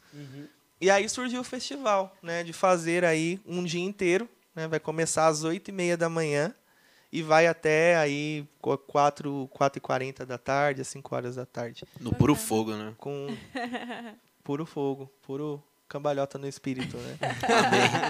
E como é que vai funcionar online? Por- se eu quiser assistir, por onde que eu vou buscar? Ah, certo. Vai ser só online, né? Por enquanto vai ser tudo online. Vai ser lá no Facebook da paróquia Nossa Senhora das Vitórias. é, e também pelo, pelo Facebook da Renovação de Mauá. Ah, legal. Porém, né, como o estadual da, da Renovação Carismática já tem algumas programações à parte, eles não vão mostrar, né, não vai ser transmitido o festival completo. Né, então vai ser transmitido de forma parcial. Mas na, no Facebook da paróquia Nossa Senhora das Vitórias vai ser transmitido ele aí completo. Né, e daí durante, vai começar às 8h30, com várias participações aí durante o dia, né, tanto é, os irmãos já né, mandando pra gente a- as inspirações, as moções que Deus, Direta Deus pra já nós. deu gravou o vídeo ainda. e, e tudo mais, né? Tá, tá chegando aí Pentecostes, né? Tá Os irmãos estão aqui, né, trabalhando ali, o, o, o Renato, né, o gordinho tá trabalhando ali para editar os vídeos, deixar legal, né? E os irmãos estão mandando os vídeos, né? Isso aí. Amanhã, amanhã a gente manda, vai ter certeza. Vale E- ressaltar o vídeo, né? Pra ser mandado. E, e, e aí é, vai. Até perdi, fui brincar com você, perdi a. Você falou que vai ser transmitido pelo Facebook Nossa Senhora das Isso, Vitórias. e, Começando e aí às 8h30. vai começar às 8h30 e aí vai ter várias participações, né, da, de- das comunidades. Tem até a comunidade lá do Belém do Pará, né? Caraca. Os irmãos aí da, da Cristo Alegria, Ah, que né? legal. Eles estão junto com a Bacana. gente. É, as irmãs salvistas, né? As freiras que também fizeram, fizeram uma participação com a gente. Que E legal. durante todo o, o, o, o festival, é, o Santíssimo vai estar exposto né, com alguns intercessores é, pegando aí em tempo real as intenções da, da live para ser rezadas no dia. Legal. né? Então o Santíssimo vai estar lá e as pessoas vão estar lá orando, Momento rezando, profético, né? que Vai acontecer. pedindo o batismo, sim. Legal. Vai ser uma bênção. Em nome de Jesus vai, vai ser.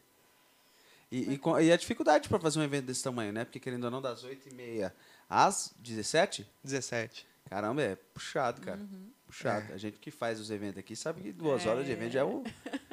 Não, é, eu falei, falei pra Laís, acho que foi ontem que eu vou sair do.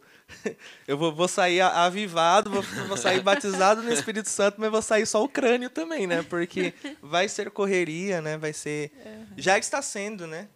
O, o pensar mesmo, né? É um irmão que desmarca, outro que marca, é né? aquela coisa. Irmão que não manda. pré, vídeo. irmão que não manda o vídeo. é, é uma coisa que pré, mas todo evento é assim, né? Se você for ver assim, sempre tem alguma coisinha.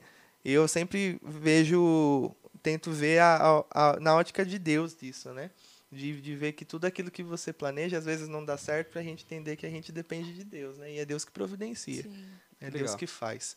Né? Então, ho- ho- hoje eu tenho isso, né? Se não dá certo, amém. É, é Deus que é Deus que vai providenciar, né? Se a gente tá, tá até aqui, até aqui o Senhor nos ajudou, né? Com Então, certeza. Isso é fato. Mas vai ser correria. E, e, e para os próximos. Peraí, deixa eu fazer um, um. Frei, corta para mim aqui. Fazer um merchan. Momento do merchan aqui. Meus amigos. Brincadeira, não vou fazer. Imitar a Iraci da Top Term, não, senão vai cair a live. Gente, olha só que terço maravilhoso. Dá para ver aí, Frei? Olha só. Nossa, que lindo. Olha que maravilhoso Parabéns, esse denário. Eu quero, hein? Gente, Nossa, bonito mesmo, hein? se você quer ganhar esse. Joga aqui nessa câmera aqui, vê se fica legal, Frei. É melhor essa mesmo que você tá. Essa aqui é melhor? Tá bom. Produção, olha só. Gente, olha aqui. Eu vou botar assim aqui, acho que fica legal, ó. Tá Tô aprendendo. meninas. Tô fazendo aprendendo. Gente, olha só que denário maravilhoso. Você quer ganhar ele hoje no final da live? Lá do Gratia Plena. Arroba Gra- Gra- Gratia Plena no Instagram. Acessa lá e acompanha os terços maravilhosos. Um apostolado da Letícia. Gente, só terço maravilhoso. E hoje você pode ganhar esse terço aqui, ó. Basta você escrever nos comentários, hashtag eu estou aqui, Tá certo? Para ganhar no final da nosso programa hoje, esse terço maravilhoso aqui do nosso querido apoiador, patrocinador aqui. Eu vou comentar aqui também. Comenta aí. Ah, já tô comentando, hein? É. Eu já vi que tem gente que comentou mais de uma vez, hein? Opa. É, aquilo, né? Garantindo, né? É melhor pecar pelo excesso do que pela falta. É de Mauá com certeza, né? O pessoal fala de promoção, tá? Todo De- Desconto, promoção. da- desconto, a gente, ó. E, e Denis, deixa eu te fazer uma pergunta. O que, que- e, e esse, esse evento que vocês vão fazer agora, né? É um- esse festival é um festival novo também, até nessa estrutura e nesse modelo que vocês estão tentando fazer na sua nossa realidade católica, né? Sim. É, e o que, que tem de novo aí de projeto da, da missão Filhos da Face para esse ano aí? Dá para você falar alguma coisa pro pessoal que tá em casa? Um Bom. Kael vai acontecer esse ano? Então, Kael, nós estamos aí em conversa, né? Porque tudo vai depender do, de- da, da situação mesmo da, da pandemia, né? É, nós estamos pensando, na verdade, isso já foi pensado o, o ano passado, é, de nós fazermos o Kael né, de, de forma online, ainda nessa estrutura mesmo, né? É, querendo... Parcial e online ou totalmente online? O ano passado nós pensamos em fazer é, totalmente online. Esse ano tudo vai depender, né? Tá, tá pré-marcado para novembro, né, o Ah, legal. Opa. Mas aí tudo vai dia de depender. Ai, gente, não f- Olha me coisa lá, data não. Eu quero participar, cara. É, Tem cara. muitas datas perigosas aí. Ah. então, é, tá marcado para novembro. É que eu não lembro a data agora, mas Começo do mês. não, é para tá, tá pro meio do Ih, mês, hein? Ah. Pro meio pro final do mês. Dia 13, olha lá, falando no ponto aí. Olha. Tá no. Olha. Não, falou no ela vai ponto, falou no ponto. Já tomou até um puxão. Falando. né? Não, eu sou padrinho de casamento dela, mas o seu casamento tá marcado na minha agenda também, então pode ficar Ih, tranquilo. Então, próximo. Tá bom? É, não marca no dia 21, que é o meu casamento. No outro final de semana. Então, gente, nós não teremos Kael esse ano, tá bom? em função de Cancela casamento. tudo. Tá casando todo mundo. É, é, então a gente foi, foi pré-marcado. É, a Gabi tá falando aqui que ainda não tem data, né? Mas a gente teve que pré-pensar numa data, na verdade, é, para ser passado para renovação e tudo mais, mas uma data fixa em si não se tem. É, mas assim, um mês tem.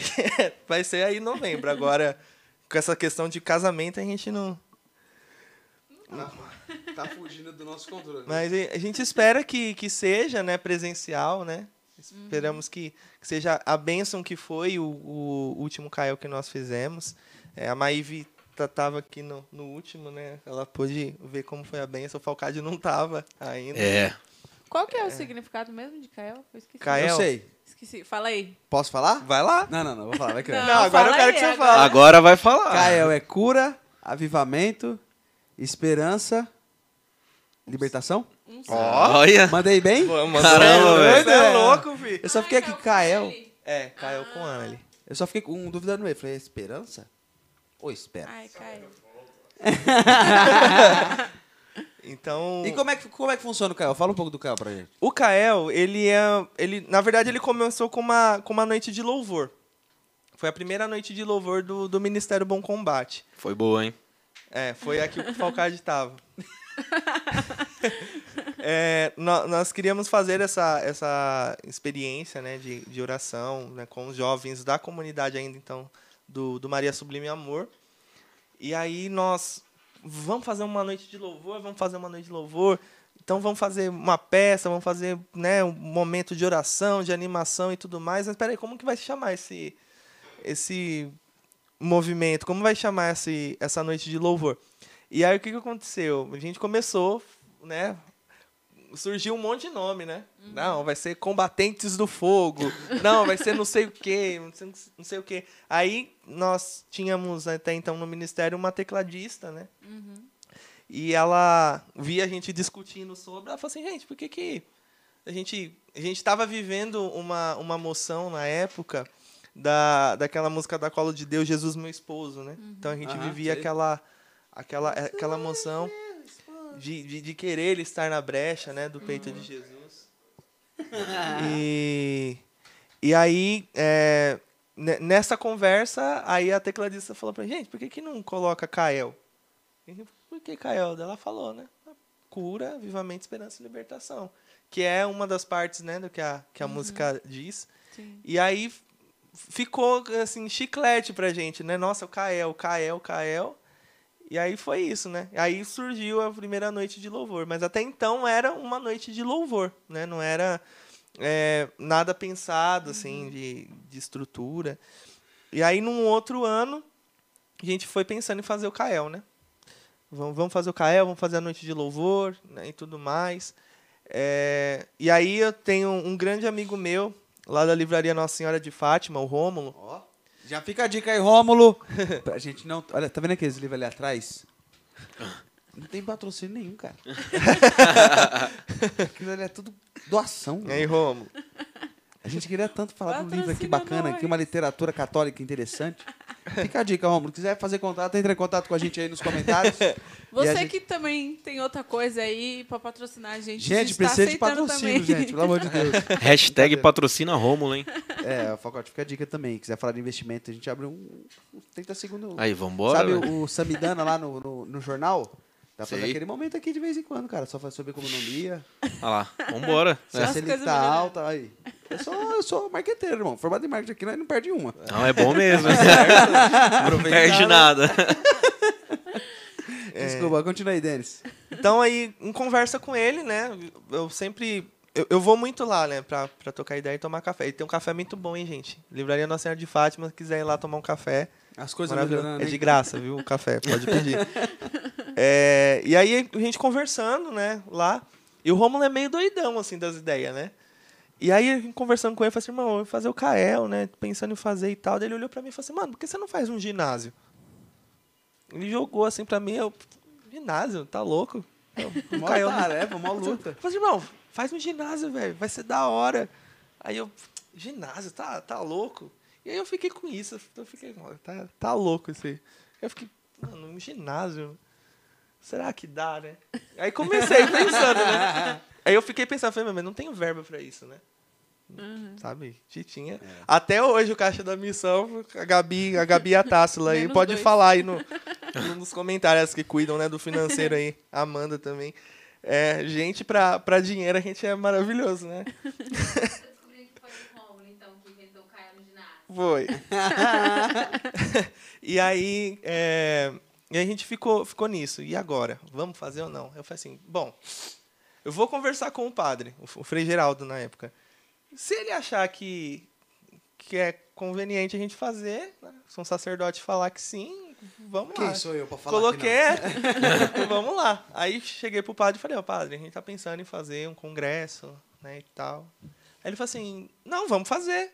Aí eu, tá, né, beleza, mas como é que faz um congresso no ginásio? No- O que que tem que fazer? Só bater lá, moça, a gente quer fazer um congresso aqui, como é que faz? A gente vai botar umas caixas de som aqui e um microfone, tá É. tudo certo. Chega lá e faz, já era. Daí, aí, aí a gente pegou a data, né? Conversou com a renovação, a gente teve um apoio da renovação. E aí a gente começou a ir atrás dessas coisas, como é que fazia, né? Questão de ofício e tudo mais. A gente pegou o ginásio lá, aí o ofício foi aprovado. Na verdade, foi muito engraçado essa. com- com- como foi o querer de Deus, né? Aham. A gente mandou o ofício. Na época, é, o, o- o- ex-prefeito ele estava cassado, então ele tinha saído do mandato dele e assumiu a vice-prefeita. E ela tinha fama de que estava reprovando tudo que era com relação à, re- à religião. E Mauá sempre foi muito assim aberto para essas coisas. Sim. Sempre teve Sempre a- foi. a- os, os locais públicos muito bem abertos para esses eventos, né? Sempre teve bastante coisa. né? É. Inclusive, assim, o, o- antigo prefeito, ele, ele tinha é, realmente essa abertura mesmo para a questão de, de toda a religião, né? E aí ele foi caçado, então ele saiu da, da posição de prefeito, né? Aham. E a, a outra assumiu. E aí, nisso, ela estava recusando vários, várias questões, assim. Vários né? ofícios que vinham Vários, vários eventos. ofícios, assim. É, grande parte religioso, mas não somente religioso. Bacana. Né? E o que, que aconteceu? O ofício foi para lá. E eu coloquei em oração. Falei assim, Deus do céu, a gente já está começando a divulgar esse negócio. E, e- e, nossa, se recusar, meu Deus, e agora? O Senhor está nas suas mãos. Quando o ofício chegou na prefeitura, o, o antigo prefeito reassumiu. Eu acho que ficou uma questão de, de, de uma semana e caiu de novo. Então ele aprovou, e aí caiu, e aí a gente conseguiu fazer. Foi solto só pra provar. Caraca, Foi. cara. foi aí a gente, a gente aprovou o ginásio e o ginásio estava aprovado. Só que aí só do ginásio não ia se fazer o, o evento, né? Aí a gente chegou à conclusão que a gente precisava de mais coisas, né? Tipo, como cadeira, né? como pregadores, né? Então a gente Som, a estrutura. Som, é, a gente. Daí eu falei assim, meu, vou colocar óleo de peroba na cara e vou começar a pedir. Se é de Deus, a gente vai fazer. E aí comecei a pedir. Fui pedindo.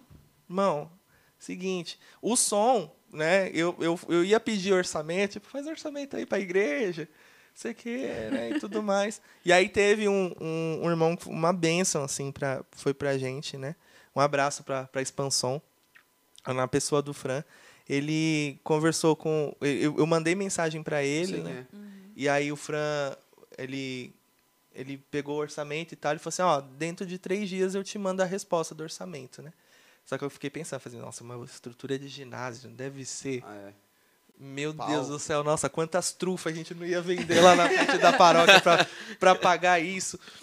E, e aí a gente, né, depois de três dias, ele deu a resposta. Na verdade, eu cobrei ele. Eu falei assim, aí, o que que, que que deu, né, e tal? Quanto... Fala que não logo pra mim conseguir. Pensa em outra coisa. Aí ele, aí eu falei assim, ó, e aí a resposta, né? Quanto que ficou e tudo mais?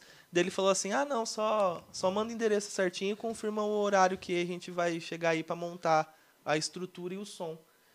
Aí eu falei com ele, eu falei assim, não, mas você precisa me passar o preço primeiro, né? Porque vocês vão lá montar depois né, 15 mil reais o negócio, eu vou preso, né? Não vou conseguir pagar. Ele falou assim, não, não, a gente, a gente vai doar o som e, e o palco para vocês. Caramba. Nossa, eu chorei esse dia.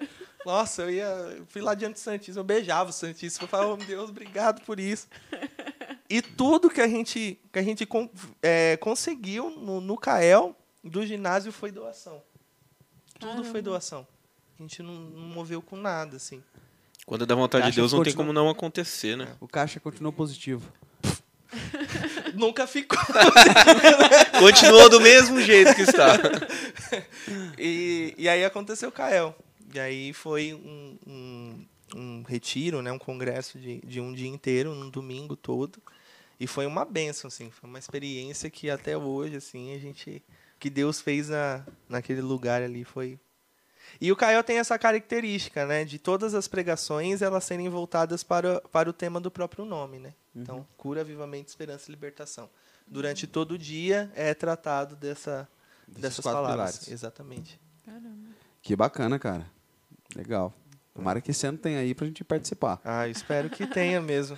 Tomara que tenha pra gente participar ainda. Denis. É, você precisa participar agora. Eu voltei um mês depois do Caio, eu voltei pra missão. Caramba. Mas você foi pro Cael?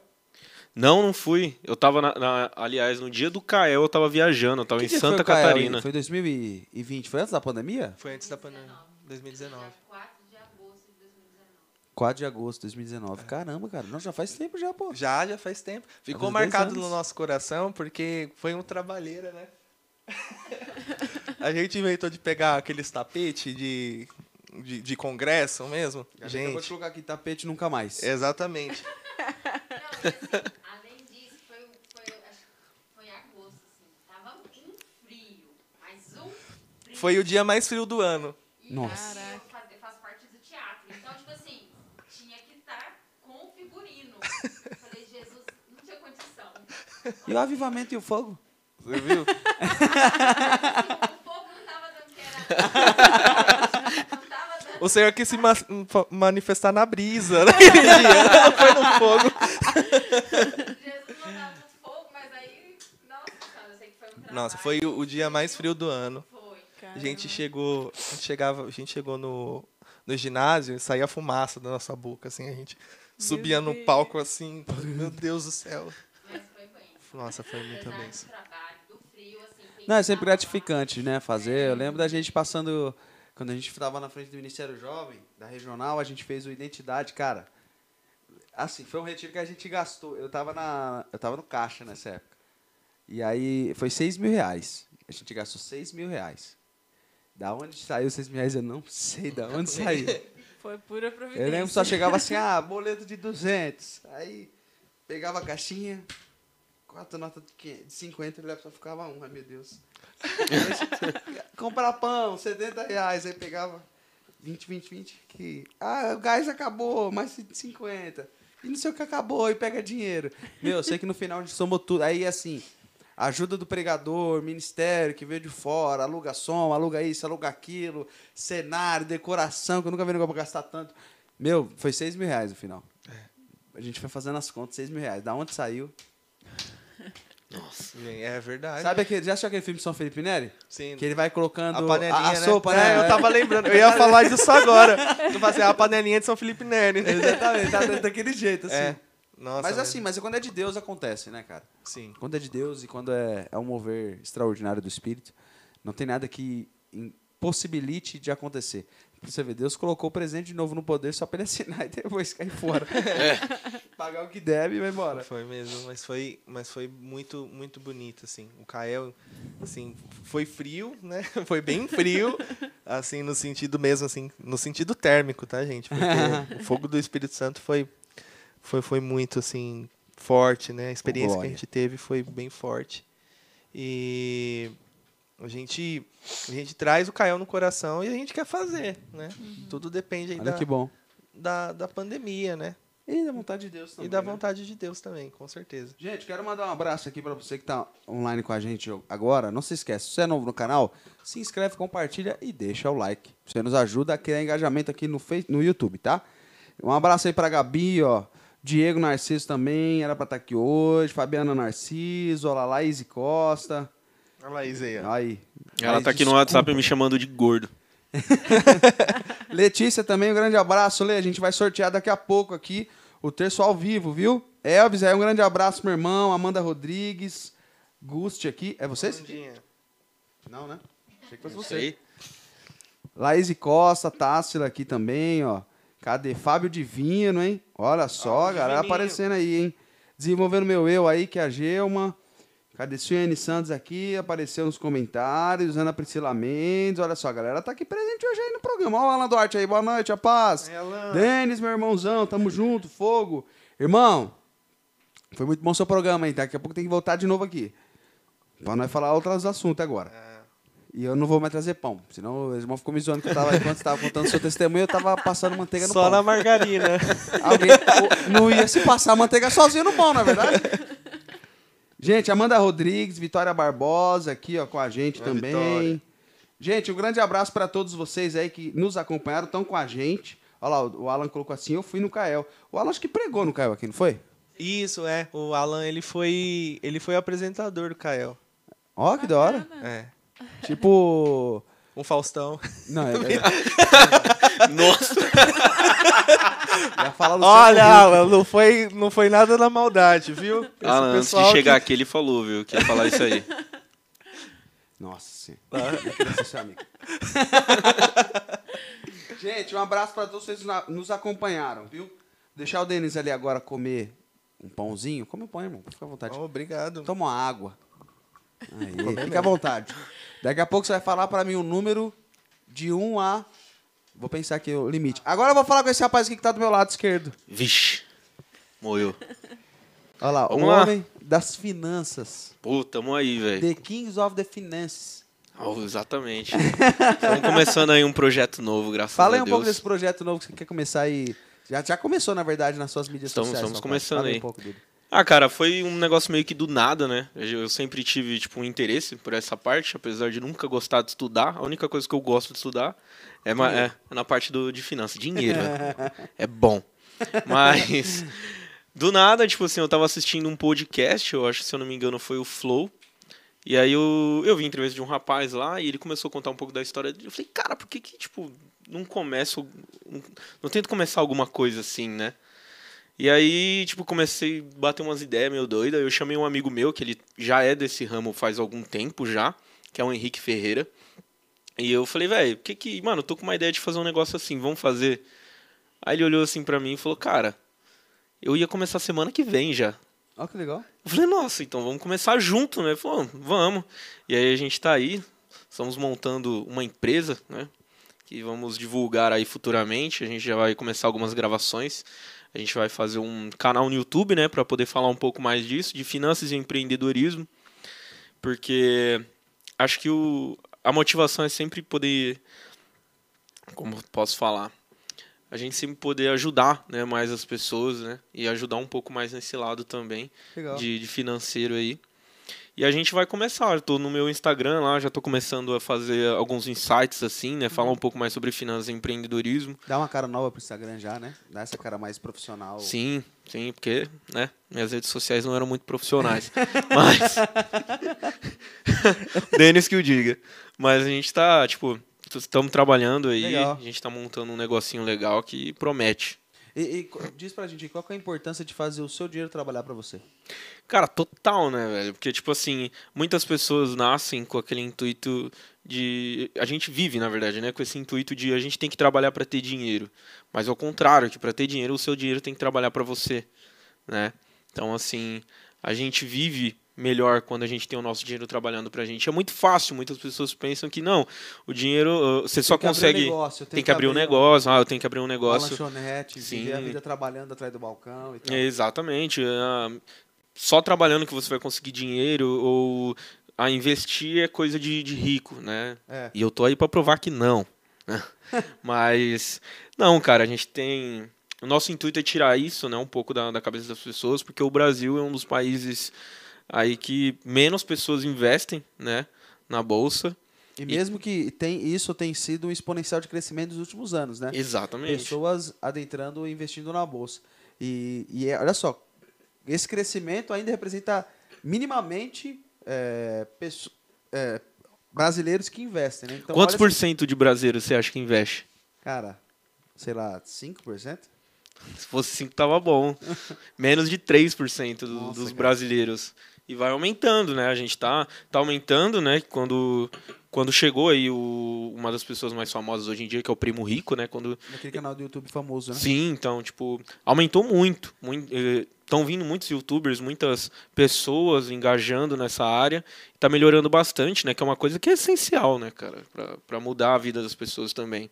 É, muitas vezes muita gente acha isso, né? Eu lembro, os meus pais, por exemplo, é, os meus pais sempre trabalharam por conta a vida inteira, né? E hoje meu pai tem um bar e tal, ele e aí ele vai se virando assim. Meu pai sempre foi, eu sempre brinquei com ele, falei, cara, você sempre foi o, o empreendedor de sucesso, porque assim, tudo que ele fazia dava certo, cara, é um negócio impressionante. E aí assim, não era questão que ele tinha dinheiro, não, porque ele nunca tinha dinheiro. Então tudo que ele fazia, ele dava, um- ele fazia para dar certo. É o famoso dedo de ouro, né? É, só que é um dos pontos que a gente fala até hoje. Tipo, meu pai, ele luta demais pra sair da... Ele já tá cansado da vida que teve, né? Quer dar uma pausa, quer descansar. Só que aí ele, teve, ele esqueceu um tempo da vida dele de pagar o INSS pra garantir uma previdência. Nunca entendeu o que era uma previdência privada, nem sabe o que que é isso. E aí ele teve que voltar tempo depois pagar o INSS para conseguir se aposentar e sair de, de trás do balcão. E aí um dos pontos que você fala, muitas vezes a gente acha que a gente para para fazer o nosso dinheiro trabalhar para nós mesmos, precisamos abrir um negócio e colocar alguém para trabalhar lá. E não, essa não é verdade, né? Não. Essa não é verdade. Eu conheço muitas pessoas que começaram investindo com 200 reais e quando eu falo de investimento, a galera fala, ixi, aí só para quem tem dinheiro. É, só pra quem sabe, Quanto- bolsa de Quanto, valores. se eu quiser começar a investir, com quanto que eu posso começar? Cara, se você quiser, por exemplo, comprar ações, né, ações de uma empresa, vou- existem ações que são oito reais. Então, tipo, você pode começar com o mínimo, não, não tem, tem isso. 100 reais, pô, você já começa bem, sabe? Só que o ideal, né, é estudar, você tem que estudar muito. Muito não, né? Tipo, Você a- tem que pelo menos entender o que tá fazendo. pelo menos né? entender o que você tá, tá fazendo, né? Então, tipo, com 100 reais você pode começar a investir e ser um futuro E se eu milionário. né? começar a investir hoje, Falcati, o que, que você orienta para mim? O que, que eu preciso buscar para estudar, né? Porque quando a gente fala a gente precisa estudar, é um cenário muito amplo. Porque putz, você tem diversas formas de investimento. Até Sim. mesmo se eu guardar meu dinheiro no Nubank, está tá, de certa forma investido, porque está Tá. gerando ali um rendimento. Sim. E o que, que você orientaria a pessoa? Pô, eu quero investir 100 reais. Quero começar a brincar com 100 reais. O que, que eu posso estudar? Vai, puta, eu não gosto de estudar, eu quero praticidade, agilidade. O que, que eu posso fazer? Cara, uma, boa, uma coisa boa pra pra estudar, pra quem não gosta de estudar, que foi uma- onde eu comecei também, são alguns vídeos no YouTube, né? Que já falam por si só, eles explicam tudo mais. Só que assim, por exemplo, se você tem 100 reais e você quer investir você não sabe de nada, existem alguns fundos, né? Que são os fundos imobiliários, que são muito bons. Fundos imobiliários é como se você tivesse uma propriedade, mas você não é dono dela, mas você vai receber o aluguel daquela propriedade. Olha só que legal. É. Então, tipo assim, você pode investir nesses fundos que conforme todo mês você vai recebendo esse meio que aluguel, né? Você vai recebendo esse dinheiro. Então, tipo assim, custa a ma- a maior parte custa menos de 100 reais. Então, se você tem 100 reais, você quer começar a investir sem você saber o que você está fazendo, até você ter um começar a estudar para isso, um, um fundo imobiliário é muito bom. Caramba, que legal. Caramba, que legal. Olha só que coisa bacana. Então, se eu sou, por exemplo, se um ano eu ficar ajudando 100 reais por mês, eu vou ter 1.200 reais investido. Exatamente. Eu lembro uma vez, cara, o meu chefe, ele me deu uma aula de investimento assim, brincando. Ele queria comprar uma televisão na casa dele e ele falou assim pra mim, Jussian, na verdade ele, eu tinha perguntado pra ele, ele tava brincando, ele... Eu falei, quanto foi essa TV? Ele falou assim, essa TV foi 10 mil reais. É uma TV assim, né? Next Never. Maior que essa janela, essa cortina aqui. 84 polegadas. né? Não, é enorme, linda essa televisão. E ele pegou e falou assim pra mim. E, cara, eu, aí eu falei assim: caramba, velho, você pagou à vista? Ele, não, eu parcelei. Aí eu falei assim: caramba, mano, mas nossa, que cartão poderoso você tem pra passar 10 mil reais? aí ele pegou e me deu uma aula. Ele falou assim: eu poderia ter comprado essa, essa televisão à vista, só que eu não comprei. Sabe por quê? Se eu aplicasse 10, se eu- os 10 mil reais que eu tinha, eu parcelei no cartão em 12 vezes. Dá, uma, dá um percentual na fatura de 800 reais por mês. Né? Parcela de 800 reais. Ele investiu 10 mil reais de uma vez. E, essa, e esse investimento que ele fez, 10 mil reais para ele, rendeu ali em torno para ele. É que ele já tinha uma grana investida, né? Então rendeu para ele um rendimento ali mais ou menos de 400 reais por mês. Né? Tá bom. 400 reais por mês, que ele já tinha uma grana pesada investida, então foi gerando 400 reais. De uma fatura de 600 reais, ele estava, na verdade, pagando 200 reais. Porque ele estava... Dos 10 mil que ele investiu, ele teve 400 de retorno, ele começou a pagar 200 reais por mês. No final da televisão, ele pagou 4 mil reais da televisão. Sim. Porque o valor que ele investiu, ele investiu. Olha só, ele ainda continuou com o dinheiro investido com a televisão que era 10, ficou por 4 na parede dele. Então, assim, às vezes a gente olha, é, pô, quero pagar tudo à vista, e assim, a gente não sabe trabalhar com o nosso dinheiro, fazer o dinheiro trabalhar para nós. Sim. E olha só que lição. Depois que ele falou isso, eu falei, cara, vou parar de comprar tudo à vista, vou comprar tudo. Vou investir o dinheiro. Lógico que nessa é a realidade, gente. Não faça isso, não, pelo amor de Deus. em todos os casos. Mas é um caso, eu tô dando um exemplo, assim, que as pessoas podem. É um exemplo de vida, né? Você Sim, não, investe, lógico. Cara, eu investia, né? Investia e mas aí eu dei uma parada por conta de alguns problemas pessoais, né? Mas eu recebi recebi recebi não, né? Eu tive essa vontade de voltar agora tudo e comecei a estudar, porque assim, a gente só aprende depois que a gente apanha mesmo, né? Então, Tem que apanhar pra aprender. tem que apanhar um pouco pra aprender. Então, depois que o meu pai morreu, eu fiquei tipo, mano, preciso mudar de vida, preciso fazer alguma coisa, preciso ser alguém. né? E preciso ser alguém, né, velho? Aí eu, pô, comecei a pensar, comecei a, a tentar movimentar minha vida. Foi quando eu voltei pro ministério, né?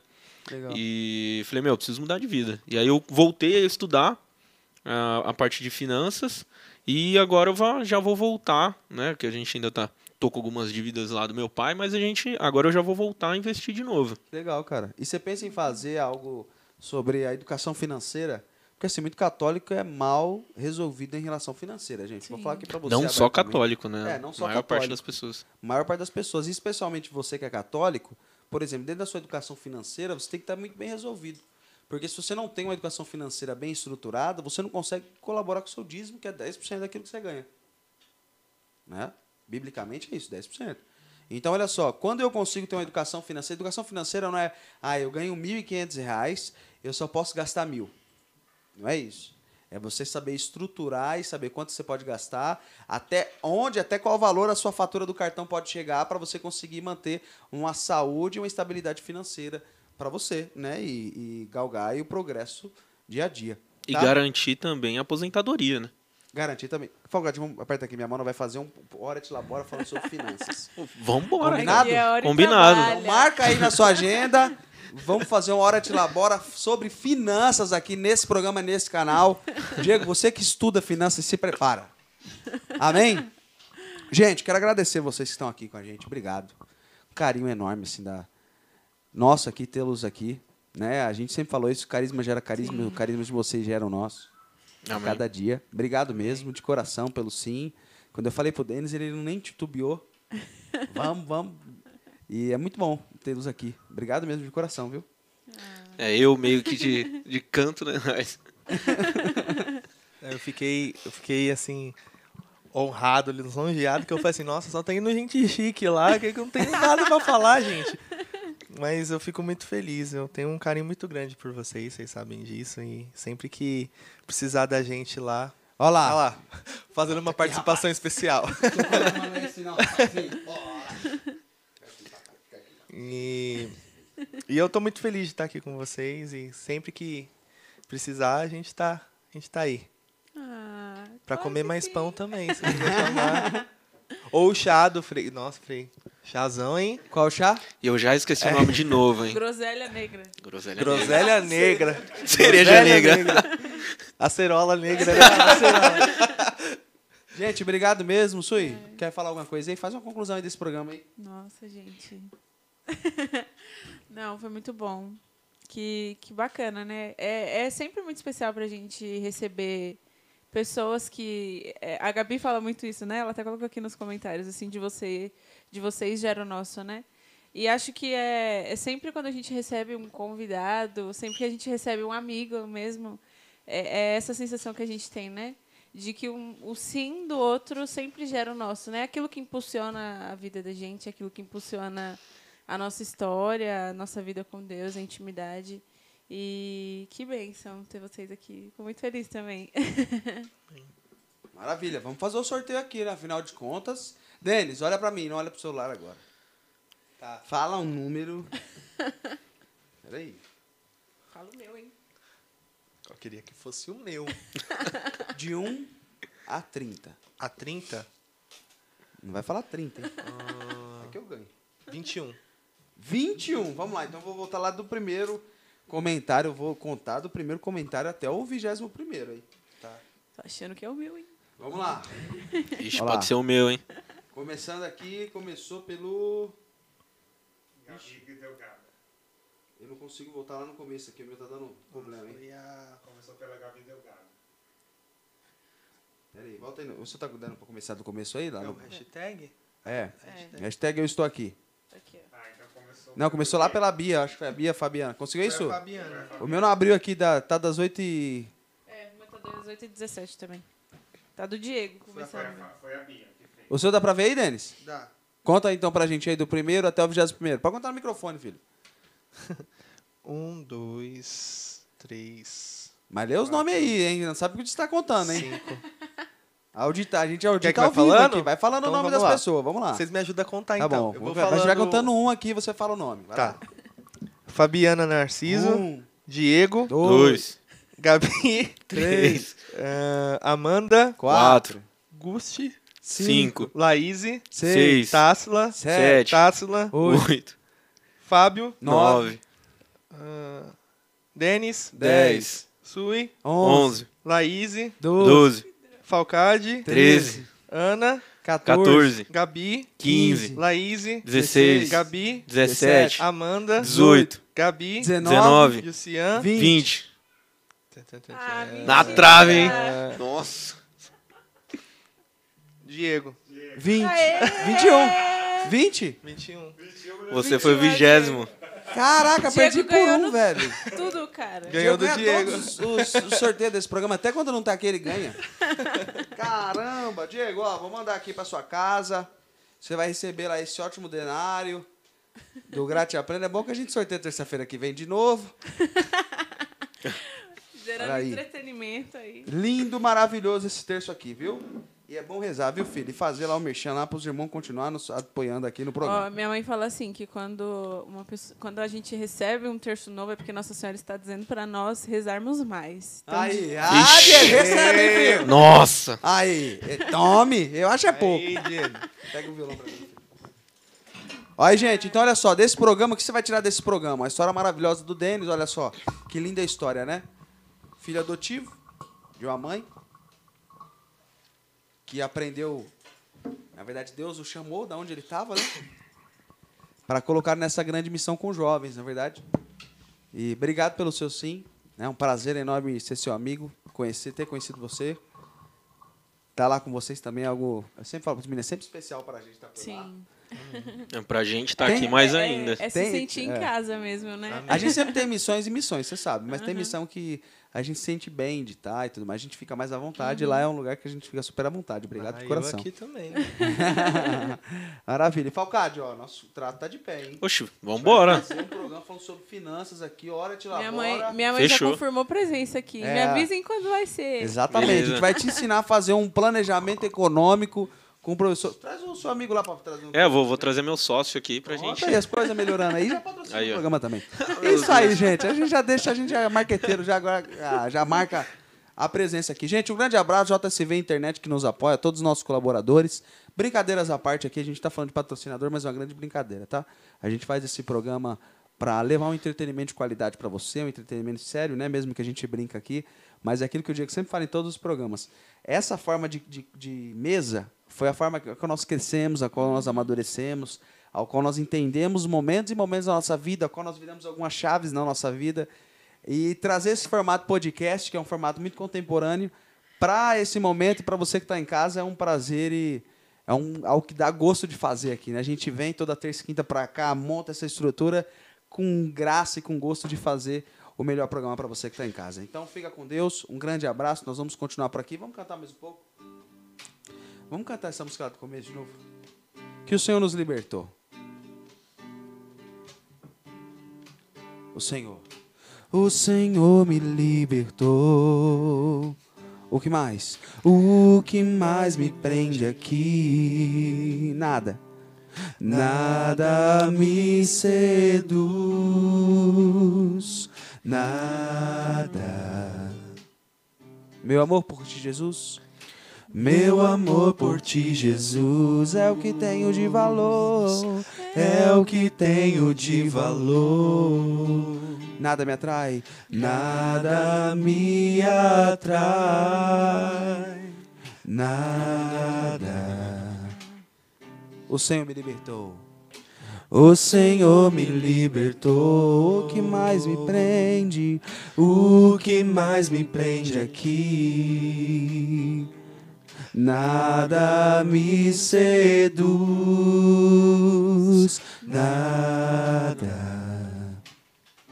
Meu amor por ti, meu amor por ti, Jesus, é o que tenho, é o que eu tenho de valor. Nada me atrai,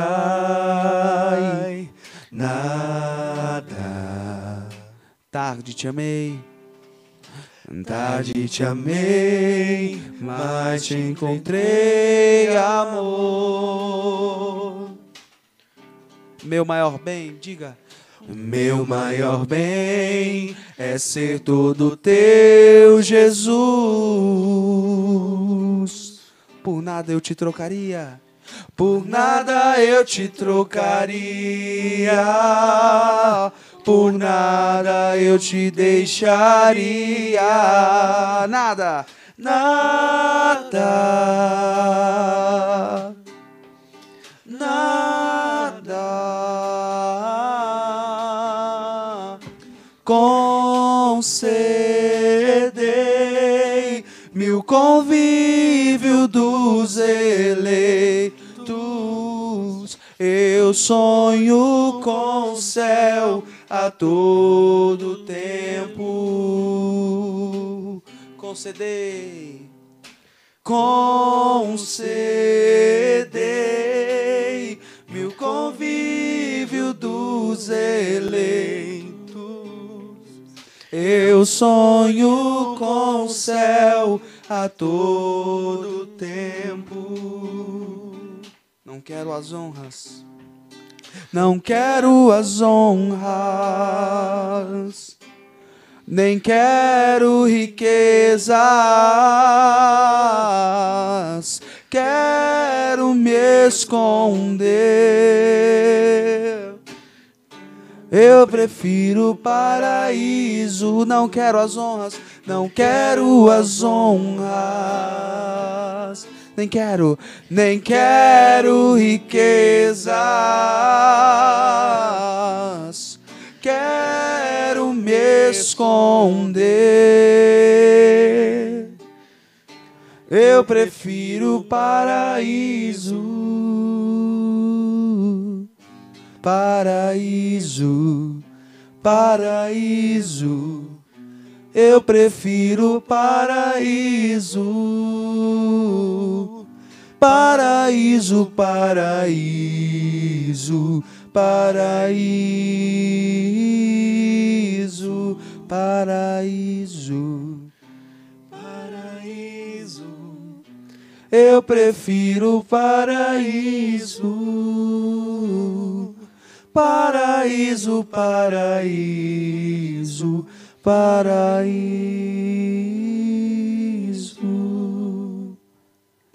Ave Maria, cheia de graça, o Senhor é convosco. Bendita sois vós entre as mulheres, bendito é o fruto do vosso ventre, Jesus. Santa Maria, Mãe de Deus, rogai por nós, pecadores, agora e na hora de nossa morte. Amém. Um grande abraço para você, meu irmão. Até a próxima. Terça-feira que vem, estamos aí. Gilberto Negão aqui, nosso convidado especial. Até mais.